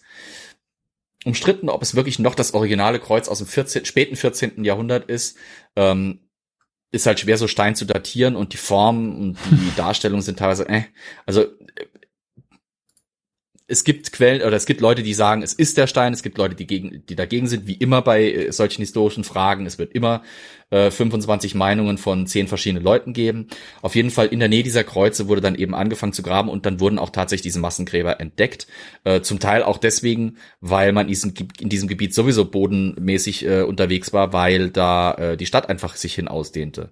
Ähm, heute liegen diese Gräber auch teilweise unter bebautem Gebiet. Also es gibt immer noch Leute, die im Wiesbüher Vorstadtbereich leben und quasi wahrscheinlich ein paar hundert tote Vorfahren unter den Füßen liegen haben, was ja mit Sicherheit spaßig ist. Ich kann zumindest so viel sagen, dass die Funde echt, echt interessant aussehen. Also ja, also wenn du magst, schmeiß gerne Bilder rein. Und das mit dem äh, über sehr vielen Vorfahren leben, das ist eigentlich in jeder Stadt. Ja. Mehr oder weniger schon.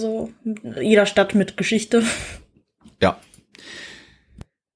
Was halt besonders war, war, dass in diesen Massengräbern nicht einfach nur Leichen beigesetzt wurden, sondern da es eben Juli war, das ist eine der Begründungen jedenfalls, wurden viele Leichen nicht entkleidet. Also die wurden im Prinzip in dem, wie sie auf dem Schlachtfeld lagen, in diese Schlacht, in diese, in diese Gruben geworfen. Was hat das? Das bedeutet, dem, die hatten Rüstungen an. Was hat das mit der Jahreszeit zu tun oder dem Monat? Eine Theorie, die ich für sehr plausibel halte auch, die aber wahrscheinlich nur ein Teil des gesamten Wahrheitskomplexes ist, ist die, wir haben manchmal die Vorstellung davon, dass in Rüstungen durchaus ein bisschen Platz ist. Gerade auch, weil viele oh. ähm, Sendungen zum Beispiel ähm, darstellen, da laufen die Leute halt in diesen billigen, von der Stange kommenden Rüstungen rum, die ihnen drei Größen zu groß sind und deswegen eigentlich militärisch keinen Sinn machen.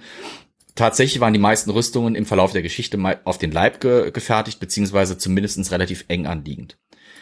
Im Sommer fangen Menschen an, relativ schnell zu verfaulen und, und Gase zu entwickeln. Das bedeutet, die passen die, die füllen ihre Rüstung mehr als aus. Ja. Ähm, das heißt, man bekommt sie einfach nicht mehr aus den Rüstungen geschält. Ähm, nicht nur stinken die, sondern die, die blähen sich regelrecht auf. Und dann kriegt man sie nicht mehr aus den Rüstungen. Das ist der Faktor, warum vermutet wird, warum eben in den Gruben, in diesen Massengräbern insgesamt etwa 200 voll, fast vollständige Kettenrüstungen mehr als, ich glaube, zwei Dutzend Plattenröcke. Das ist das, was Elias auch gerade hinwirft. Das sind im Prinzip der Vorläufer von Plattenrüstungen. Ihr müsst euch das so vorstellen, man nimmt relativ überschaubar große Platten ähm, und Plättchen und äh, fügt die zum Beispiel in ein Stoff- oder Lederträgerhemd oder ein, ein Gambeson oder, oder irgendeine Art von Trägerhemd eben an so dass man also schon den Vorteil einer rigiden Platte hat, aber noch die Beweglichkeit dadurch, dass das eben Einzelplatten sind und die auch sich zum, zum Teil überlappen und falten können. Ähm, Entschuldigung, das Spannende ist, diese Rüstungen waren um 1361 echt schon mehr als geriatrisch. Die, das waren im Prinzip Rüstungen von vorvorgestern fast schon. Das sind Rüstungen, die waren im späten 13. Jahrhundert noch gebräuchlich und im frühesten 14. Jahrhundert, also sagen wir mal um 1300 herum. 1361 waren die wirklich Altmetall, besser gesagt. Ähm, teilweise auch Schuppenpanzer, wie Peradan gerade sagt, also Lamellenpanzer sind es viel mehr, nicht unbedingt Schuppen, das, das spricht man dann eben von Lamellenpanzern. Das Problem ist, dass, sagen wir mal, in der Frühphase ähm, des 13, äh, des, des 14. Jahrhunderts und in der Spätphase des 13. Jahrhunderts war es noch nicht wirklich technisch möglich, so große, zusammenhängende und stabile Metallplatten herzustellen, dass man daraus vollwertige Plattenrüstungen, wie wir sie vielleicht aus Film und Fernsehen kennen, herstellen konnte. Deswegen waren diese Lamellenrüstungen oder Plattenrüstungen oder Plattenröcke, so muss ich sie eigentlich nennen, der, der, der Korrektheit halber, diese Plattenröcke eine ne ganz gute Zwischenlösung. Kettenhemden waren an ihre Grenzen gestoßen. Es gab inzwischen Waffen, auch vor allem Projektilwaffen wie Armbrüste und starke Bögen, die es einfach ermöglichten, solche Kettenhemden, wie sie eigentlich seit der Zeit der Römer die Rüstung schlechthin war, das Nonplusultra der Rüstungstechnologie eigentlich für lange Zeit war, äh, locker durchschlagen konnten. Tatsächlich scheiterten die aber zum Beispiel auch schon an einer relativ dünnen Eisenplatte. Ähm, schade, dass ich das nicht so nutzen kann, aber bei uns zum Beispiel im Museum haben wir mal für äh, eine Ausstellung vor einer Weile einen, Test gemacht. Wir haben äh, den Andreas Bichler, das ist ein ganz wichtiger ähm, äh, Spezialist, was Armbrüste angeht hier in Deutschland, äh, kommen lassen und einen Mann aus Wien, dessen Namen ich natürlich wieder wunderbar vergessen habe, eine Hakenbüchse und wir haben die beiden mal auf Rüstungsteile schießen lassen und während die Armbrust mit einem Kettenhemd keine große Schwierigkeiten hatte, ist sie schon an einem einfachen Eisenhut, das ist ein sehr einfacher äh, soldatischer Helm des Mittelalters aus Eisen, abgeprallt. Äh, trotz aller Wucht, trotz großer Nähe zu dieser Rüstung scheißegal, die Rüstung hat das standgehalten. Das heißt, schon ein bisschen Platte reicht aus, um Schutz zu gewährleisten. Deswegen waren diese Plattenröcke ganz interessant. Bis dann eben im fortschreitenden 14. Jahrhundert die Metallurgie und die Schmiedetechniken so gut wurden, dass man eben größere Platten herstellen konnte, die dann auch so gut wurden, dass man wirklich sich eine wirklich auf den Leib geschmiedete, perfekt passende, ähm, extrem bewegliche Rüstung zusammenstellen konnte. Aber diese modernen Platten, ja? Darf ich Klar. kurz? Aber ist es ja. nicht so, dass sich das, die Rüstung dann wieder zurückentwickelt? Also ich kenne es jetzt aus dem 15. Jahrhundert, dass man dann wieder solche, wie heißt es, Brigantinen hat, wo man ja. Leder hat, wo dann kleine Metallstücke angenäht oder angenietet sind, weil man halt von den Plattenrüstungen wieder weg ist. Diese, diese Plattenröcke, von denen ich sprach, sind im Prinzip die Vorläufer dieser Brigantinen oder Brigantinen ist auch ein anderer Begriff für diese Plattenröcke. Mhm. Ähm, ja, die kamen wieder in Mode, weil das Problem ist, wir erreichen, sagen wir so, im 15. und sagen wir noch der Übergangsphase zum 16. Jahrhundert so eine Hochphase für Plattenrüstung, für diese richtigen Vollkörperpanzer, äh, wo du vor lauter Metall keinen Mensch mehr siehst. Hm. Ähm, das Problem ist, dass die irgendwann so teuer und unerschwinglich und kompliziert ja. werden, dass es sich kaum noch jemand leisten kann. Und deswegen verschwinden die dann auch nachhaltig wieder. Äh, das Problem ist, dass bei zur gleichen Zeit, wo diese Rüstungen quasi ihren Scheitelpunkt äh, der Entwicklung erreichen, einen Wandel in der Kriegführung haben, weg vom hochspezialisierten, hochgerüsteten, ich sag mal, überschaubar großen äh, Ritter oder Söldner her, hin zur Massenarmee oder zu den Frühphasen der Massenarmee, zum Gewalthaufen, zu äh, wirklich gewaltigen äh, Formationen und zu gewaltigen Armeegruppen, wie sie, wie sie vorher eigentlich sehr unüblich waren über große Teile des Mittelalters. Äh, mhm. Im 16. Jahrhundert findest du mehr 10.000 Mann starke Armeen als über sehr große Phasen des Mittelalters, selbst wenn sich ein ganzes Königreich äh, äh zusammentut und in die Schlacht zieht. Ähm, für solche großen Armeen ist es einfach nicht mehr möglich in der Qualität, wie es nötig ist, weil die Feuerwaffen auch eine große Rolle dann spielen, Schießpulverwaffen immer größere Rolle spielen, noch ausreichend Qualität und entsprechende Masse an, an Rüstungen herstellen zu können. Deswegen verschwinden die tatsächlich auch wieder. Heute hm. haben wir Rüstungen nur noch in wirklich letzten Überbleibseln, zum Beispiel an Offiziersuniformen mancher Armeen kann man das noch sehen. Da ist, äh, manche Offiziere tragen dann bei den Paradeuniformen noch ein sogenanntes Gorget, das ist so ein äh, Schild mit einem Wappen, meistens mit einem Staatssiegel oder sowas drauf, um den Hals herum. Das ist äh, das letzte Echo der Rüstungen, weil die sich bei Offizieren noch länger gehalten haben als bei den einfachen Soldaten. Ähm, ich könnte da jetzt ins groß ins Detail gehen, aber dann sitzen wir noch in drei Stunden hier, weil Rüstungskunde seit dem Mittelalter ist genau wie Rüst wie, wie Waffenkunde äh, ein Feld, da könnte man sich totquatschen und wird man nicht fertig. Okay. Ähm, wie gesagt, was man halt dann bei Visby findet, sind dann eben diese diese äh, diese Gotländer vor allem in ihren veralteten Rüstungen, wahrscheinlich noch Oppas beste Rüstung irgendwie, wie man auf den Bildern jetzt vielleicht sieht und wenn man wenn man einfach mal äh, Battle of Visby Armor googelt, äh, viele Kettenrüstungen, viele dieser Plattenrüstungen, äh, Plattenröcke, die eben schon völlig veraltet sind, die auch nicht mehr äh, den Schutz liefern, wie es eben ein Vollplattenpanzer kann. Vor allem die eine ganz andere Kampfesweise erfordern. Und da gehe ich jetzt auf die Frage ein, ob das mit den Dänen und den Füßen da stimmt. Ja, äh, die Dänen hatten echt so ein bisschen einen Fußfetisch bei dieser Schlacht. Und zwar dadurch, dass die Wiesbücher diese altmodischen Rüstungen trugen, waren vor allem die Beine und die Füße nicht sonderlich gut geschützt. Dann handelt es sich bei den Gotländern auch noch darum, äh, um, um, um einfache, nicht professionell ausgebildete Krieger. Wenn die überhaupt mal wirklich Kampfausbildung hatten, dann war sie wirklich verschwindend gering und nicht unbedingt professionell. Das heißt, die Dänen, die in Vollplattenrüstungen steckten, durch die die, Rüst, äh, die Waffen der, äh, der Gotländer meistens nicht wirklich gut durchkamen, äh, konnten sich darauf konzentrieren, relativ nah in den Angriff reinzustürmen und dann eben äh, nach den Beinen, den relativ ungeschützten Beinen der Gotländer zu hacken und sie zu, zu Fall bringen wenn ich einen Gegner habe und hacke dem, wie es bei etlichen Skeletten, fast einem Drittel der Skelette, äh, die in den Massengräbern gefunden wurden, Schienbein, Wadenbein oder Oberschenkel durch oder den Fuß ab, dann liegen die da und schreien und bluten, aber die kämpfen nicht mehr. Und wenn das dann sich eben wie hier noch um einfache Leute handelt, wo teilweise die sämtlichen Männer der Familie losgezuckelt sind, Vater, Sohn, Opa, wenn es sein muss. Wenn du neben deinem Vater stehst und dem wird gerade das Bein abgehackt Du bist ein 17-jähriger Knabe und Dein Vater liegt da plötzlich blutend schreiend und sein Fuß liegt nebendran und da rückt ein dänischer Soldat auf dich vor. Das hat eine Auswirkung. Das hat eine Auswirkung. Psychologisch. Ähm, also ja, die Dänen haben tatsächlich nach den Füßen gehackt. Wir haben, wie gesagt, bei einem Drittel der, der Skelette äh, Befunde, wo die äh, unteren Extremitäten, vor allem eben die, die Schien- und Wadenbeine, aber eben auch die Füße entweder an- oder durchgehackt sind. Teilweise auch ganz häufig, wo ein Knochen sechs oder sieben Hack Schnitte abbekommen hat. Also äh, es war nicht so, dass die den da einmal reingehackt haben, sondern die haben teilweise wirklich drei, vier, fünf, sechs Mal nachgehauen, bis der wirklich dann nur noch blutend auf dem Boden gelegen hat. Und äh, gerade wenn es um die Beine geht, durch die Beine laufen durchaus auch Adern, die groß genug sind, dass so ein Schnitt oder zwei Schnitte oder drei Schnitte oder vier Schnitte tödlich sind. Da brauche ich nichts mehr nachzuliefern. Auch die relativ, zumindest wenn man sich für die Serie interessiert, bekannte Szene in äh, Band of Brothers, wo der sich mit der Luga in, ins Bein schießt. Hubler, genau. Habe ich letzte Woche nochmal gesehen, bei, äh, das ist die Folge ähm, äh, bei Bastogne. Mhm. Da läuft eine Arterie durch den Oberschenkel.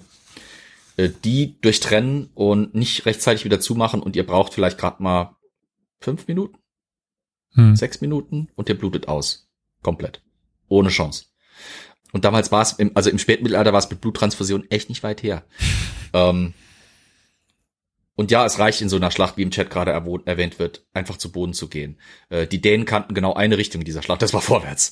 Äh, das heißt, wenn ich als Gotländer da stehen würde und falle um, äh, kann ich davon ausgehen, dass 20 Dänen in voller Rüstung irgendwie über mich drüber trampeln. Und selbst wenn meine Beine nicht schon durchgehakt werden, also sagen wir mal, das ist nicht gerade gut für die Gesundheit, wenn da so gestandene Halbwikinger irgendwie über dich drüber trampeln. Was auch noch ganz spannend ist, ähm, wie gesagt, ich habe vor allem von Gotländern und veralteten Rüstungen gesprochen. Eine Ausreißer haben wir. Eine Plattenrüstung wurde gefunden. Also eine schon für die Zeit recht moderne Plattenrüstung. Und, was noch spannender ist, an dieser Plattenrüstung waren und sind noch heute Badges dran. Ich benutze das englische Wort, wenn mir das deutsche gerade nicht einfällt. Ähm, Abzeichen ist zu, ist, glaube ich, zu missdeutbar. Ähm, es sind wie so Zierelemente dran. Und einige dieser Zierelemente sind Wappen geschmückt. Und die Regel sagt eigentlich, im Mittelalter zieht keiner in die Schlacht mit einem Wappen, das ihm nicht gehört. Dementsprechend kann es sein, dass es sich bei dieser einen Plattenrüstung und dem dazugehörigen Skelett um einen Ausreißer, wie gesagt, handelt, nämlich um einen aus den dänischen Reihen stammenden Adligen. Das Spannende ist, nach langem, langem Suchen, das ist ein Wappen, das eine Fleur de Lis zeigt, die aber diesmal nichts mit der französischen Monarchie direkt zu tun hat. Aber ähm, tatsächlich konnte man diese, dieses Wappen durchaus zuordnen und der als wahrscheinlichst gehandelte Treffer gehört zu einer Familie aus Friesland. Äh, passt also ganz gut zu dieser äh, zu dieser äh, Dänen und deutsche Söldner-Theorie, weil Friesland damals eben natürlich schon zum deutschen Kulturraum gehörte was auch spannend ist und was auch für die Theorie spricht oder für die Teiltheorie spricht, dass es eben den, den Wiesbüren und Gotländern darum ging, schnell die Leichen beizusetzen, war, dass es extrem viele Kleinfunde bei dieser, äh, bei diesen Toten gab. Auf den Bildern, die Elias gepostet hat, sieht man das schon. Das sind teilweise Dolche, das sind teilweise Messer, die eigentlich wert genug gewesen wären, sie vielleicht einzustecken. Das möchte ich noch betonen. Es sind relativ wenige Waffen gefunden worden. Mehr Rüstungen als Waffen und so gut wie keine Helme. Also es scheint so, als wären Einzelgegenstände, die man leicht von den Leichen trennen konnte, schon entfernt worden wären. Aber zum Beispiel fand man auch einen wohl mit Goldmünzen gefüllten Geldbeutel unter den Leichen ähm, jede Menge sehr schön geschmückte Messer, die durchaus etwas wert gewesen wären, die es auch durchaus wert gewesen wären, von den Leichen abzunehmen. Aber offensichtlich war man so um Eile bemüht, äh, dass die dann trotzdem in, den, in, diesen, in diesen Gruben landeten. Ähm, es gibt da, wie gesagt, ganz komplexe Theoriegespinste, warum eben äh, wir mit diesen wunderbaren Funden gesegnet wurden, weil die Leute eben dann in den Gruben landeten. Es heißt zum Beispiel auch, dass die Möglichkeit wäre, wie gesagt, A, die reine blanke Theorie, dass die, die Leichen einfach zu schnell aufgedunsen waren und man sie nicht mehr aus den Rüstungen rausbekam. Äh, zweite Möglichkeit, es handelt sich, auch wenn es veraltete Rüstungen sind, immer noch um Ressourcen, es handelt sich immer noch um Rüstung. Es kann gut sein, dass die Dänen, die siegreich in der Schlacht waren, verhindern wollten, dass diese Sachen nochmal wiederverwendet werden konnten äh, von den Gotländern, um zum Beispiel nochmal einen Aufstand zu wagen, weil, wie gesagt, Waldemar ließ nur eine sehr kleine Garnison zurück und verpisste sich ziemlich schnell. Also warum nicht die einfach verscharren und dann kommt keiner so schnell mehr dran? Es gibt auch die Möglichkeit, dass zum Beispiel man sich die Hoffnung machte, dass man, wenn man die Leute eben beerdigt, die Körper ver äh, verrotten in der Erde relativ ja, schnell in Anführungsstrichen, so dass man sagen könnte, man könnte vielleicht in einigen Monaten oder Jahren die Leute nochmal ausgraben, sie dann auch tatsächlich christlich bestatten, weil ähm, die ersten Toten, die in den Gräbern lagen oder die untersten Toten, die in den Gräbern lagen, lagen noch sehr ordentlich. Alles, was dann darüber kam, war wirklich reingeschmissen. Es gibt Fotos von den Ausgrabungen von 1909, Schwarz-Weiß-Fotografien, das ist wirklich Spooky Skeletons äh, überall, also die liegen kreuz und quer. Was noch bitterer ist, ist, dass die damaligen Ausgrabungsmethoden anders waren als heute. Damals hat man das Ausgrabungsfeld in Planquadrate eingeteilt und hat wirklich Planquadrat für Planquadrat geborgen, was bedeutete, dass äh, die Schienbein, das Schienbein eines eines Leichnams äh, in einer anderen in einem anderen Planquadrat lag als der, das Becken oder der Brustkorb, so dass in den sagen wir mal so 1990er 2000ern, als diese Skelette nochmal stark untersucht wurden, ähm, die Wissenschaftler erstmal schön Puzzle spielen durften, weil sie erstmal aus den ganzen Fundbeständen, aus den verschiedenen Planquadraten und dann aus den zu den Planquadraten gehörenden Kisten die einzelnen Skelett, Skelettteile zusammensuchen durften. Heutzutage macht man das anders, wenn ein Leichnam gefunden wird, wird er als Ganzes geborgen, wenn er identifizierbar ist. Also wenn er als ein Leichnam identifizierbar und zuordnenbar ist. Ein weiterer Grund ist auch äh, es Plünderrecht. Plünderrecht spielt im Mittelalter eine ziemlich große Rolle.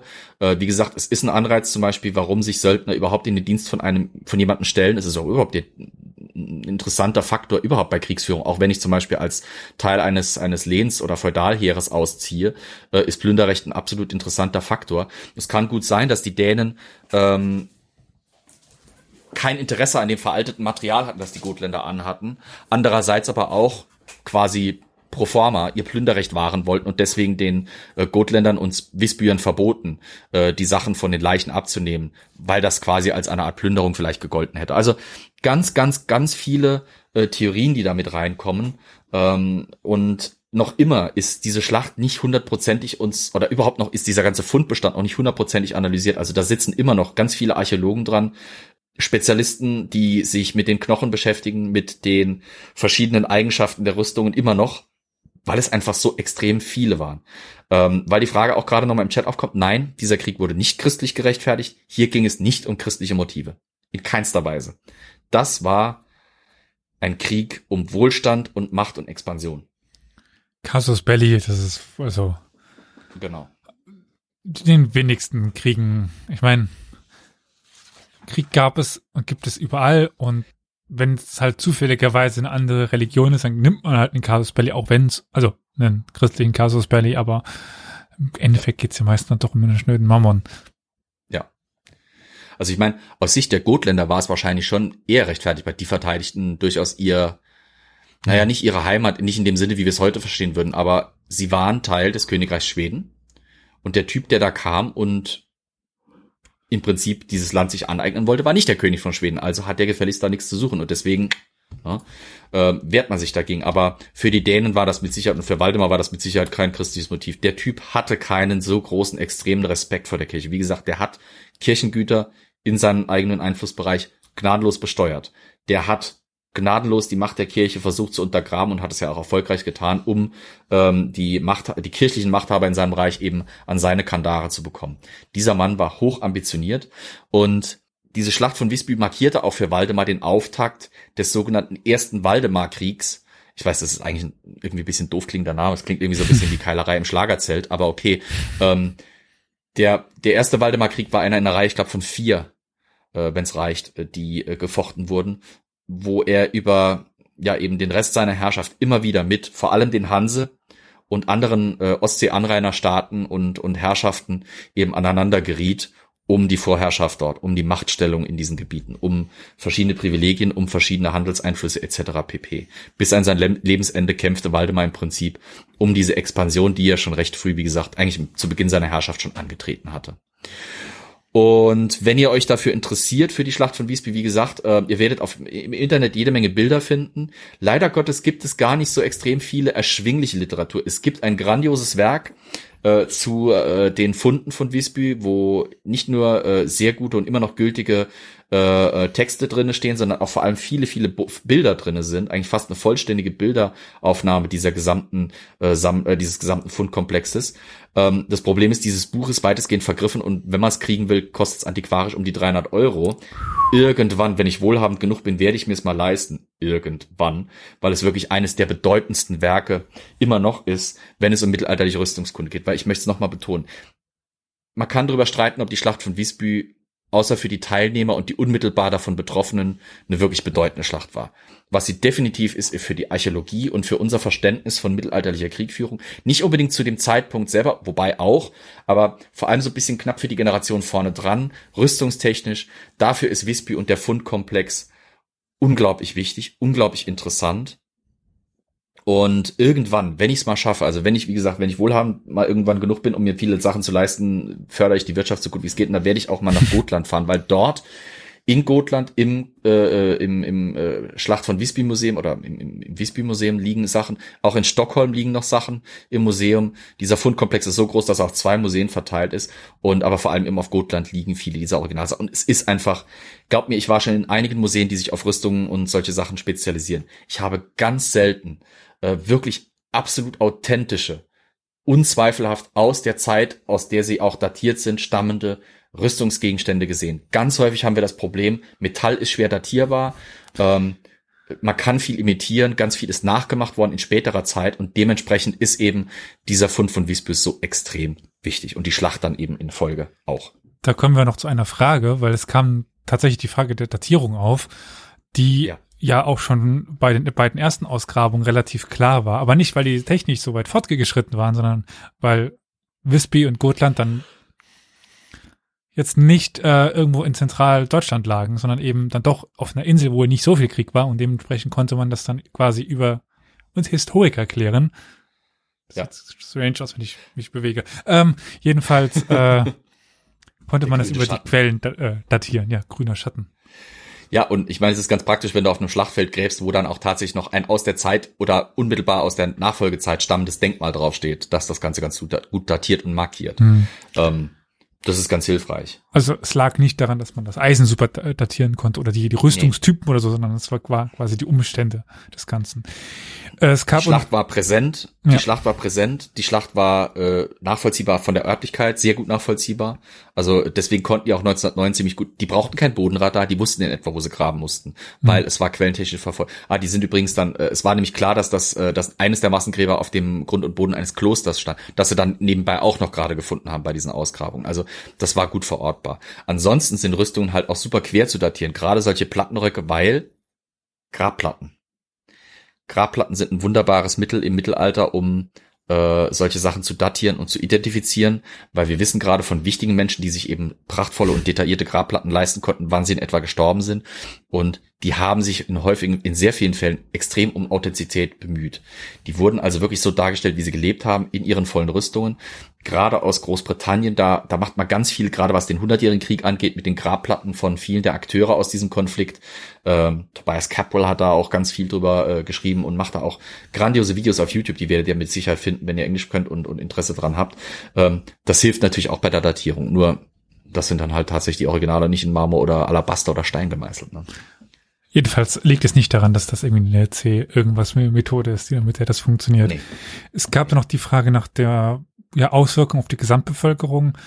Ähm, Wenn es insgesamt zwei, zweieinhalb Tote gab, zweieinhalbtausend Tote, keine Ahnung, wie viel auch immer, wie viel das auf die Gesamtbevölkerung ausmacht. Das Problem wird aber wahrscheinlich sein, dass es keine Bevölkerungsstatistik gab. Also es ist jetzt nicht so, dass es für das Mittelalter an so vielen Orten irgendwie so ein Buch gab, wo drin stand, wie, wie viele Leute es gab.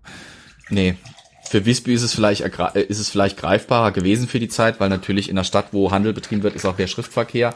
Fürs Umland ja. weniger. Es gibt da wilde Schätzungen, aber ich halt von denen tatsächlich nicht so extrem viel. Ähm, hm. ist viel Spekulatius. Genau, die krassen Schätzungen sagen, das wäre ein Drittel der Bevölkerung gewesen. Ähm, also ich kann euch dies nicht in absoluten Prozent oder Zahlen sagen, was ich euch aber sagen kann. Und ja, Isa, die Platte von Rudolf von Rheinfelden ist ein wunderbares Beispiel, um Rüstung an, an Grabplatten abzu, abzulesen. Was ich euch sagen kann, ist natürlich, dass diese Schlacht und die Verluste in dieser Schlacht deutliche Auswirkungen auf die Bevölkerungsentwicklung hatten. Denn, mhm. ähm, das habe ich vergessen vorhin zu erwähnen, wir wissen auch aufgrund von Analysen eben, dass von den etwa 2000, zweieinhalbtausend Wissbüren, die vor äh, Gotländer, die vor Visby standen am, am Ende der Schlacht oder am, am Beginn der Schlacht und dann am Ende lagen, ähm, fast ein Drittel bis fast die Hälfte war entweder sehr jung oder sehr alt. Wir haben sogar Skelette, die darauf hinweisen, dass da Leute gekämpft haben, die eigentlich schon äh, ja Handicaps aufwiesen, die teilweise, äh, denen fehlte schon von vorher irgendwann mal durch vielleicht einen Unfall oder sowas eine Hand oder sowas, und die kämpften trotzdem.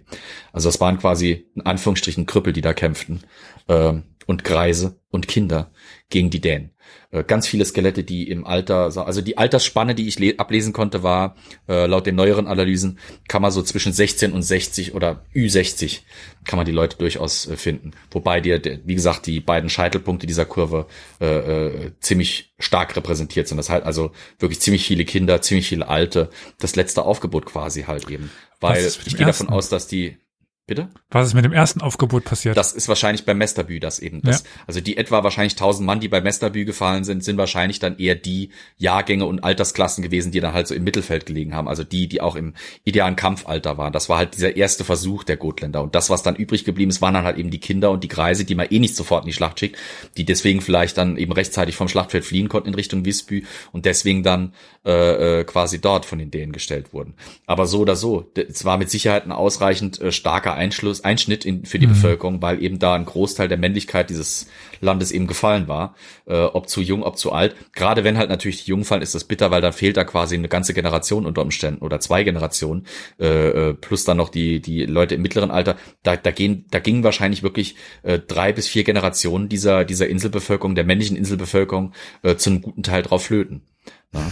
Ähm, wie gesagt, ich kann euch jetzt nicht sagen, war das jetzt 20 Prozent der Gesamtinselbevölkerung oder sonst was, aber es waren genug, dass die Insel sich äh, eine ganze Weile lang nicht erholen konnte. So viel kann ich sagen, weil das ist relativ gut äh, nachvollziehbar. Die Entwicklungsbevölkerung stagnierte für eine ganze Weile danach, äh, die Insularbevölkerung.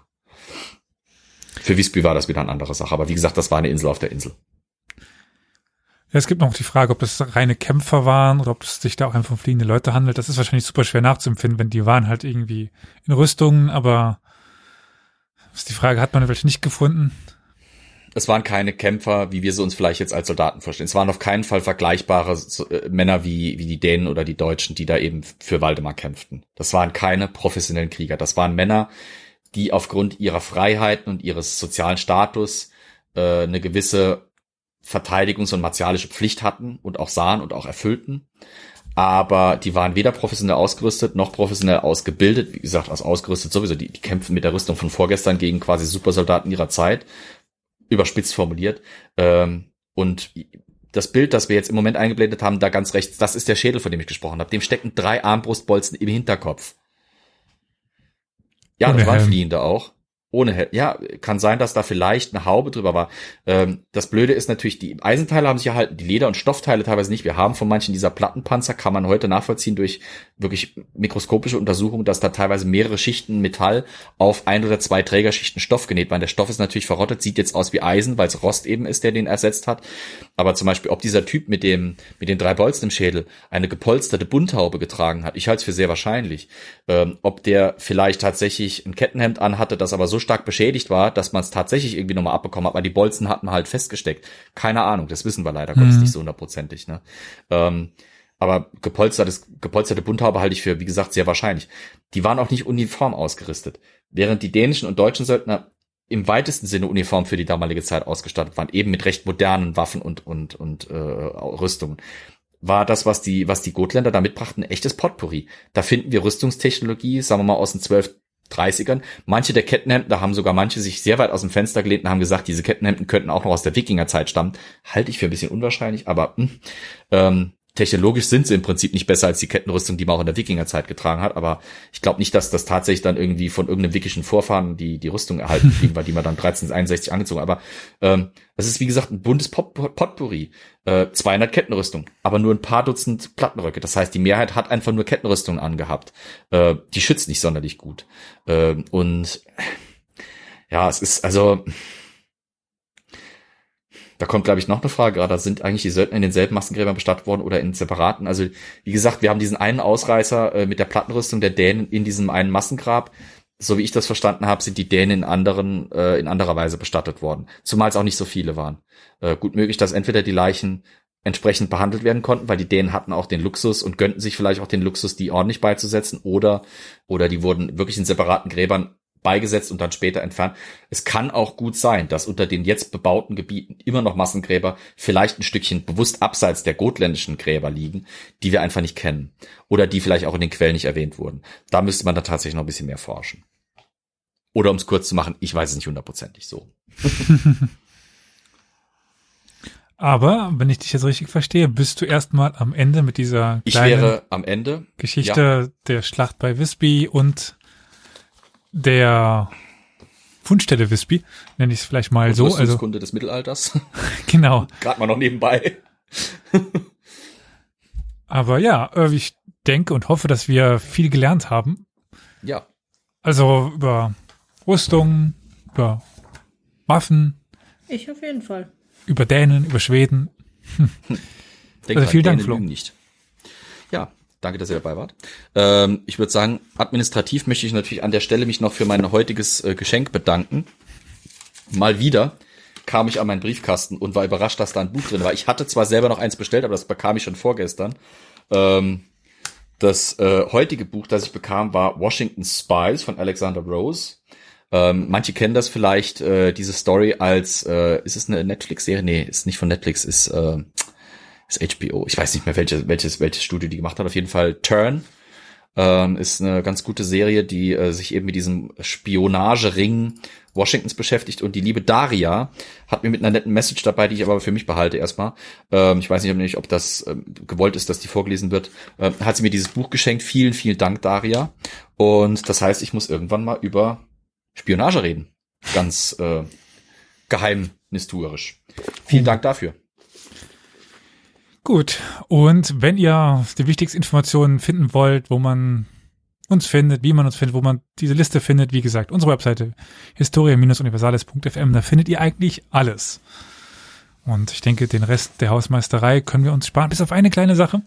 Genau, Aber wir möchten nämlich noch unseren Produzenten danken. Genau. Der Franziska und dem lieben Roman.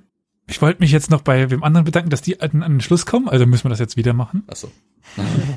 Weil sonst, hier, Karol zieht uns schon wieder die, die, die Ohren lang, wenn wir jetzt schon wieder es versauen. wir ja, wem wolltest du denn danken? Nicht vergessen. Ja, ich muss gerade nachschauen, dem äh, äh, lieben Camilo. Ach so, Der hat uns äh, auch eine kleine Spende zukommen lassen. Also vielen, vielen Dank. So, jetzt möchte ich mich nochmal bei euch bedanken, bei euch beiden für die Geduld und die schönen Ausführungen beim Chat. Vielen Dank für die vielen Nachfragen auch. Das war heute sehr interessant. Und jetzt können, äh, kannst du Victoria nochmal unsere lieben ProduzentInnen ja, nennen. Genau. Dann danke ich noch unseren lieben ProduzentInnen, Roman und Franziska, die das Ganze möglich machen. Merci, merci. Auf Wiederhören. Tschüss. Jo, bis zum nächsten Mal. Tschüss. tschüss.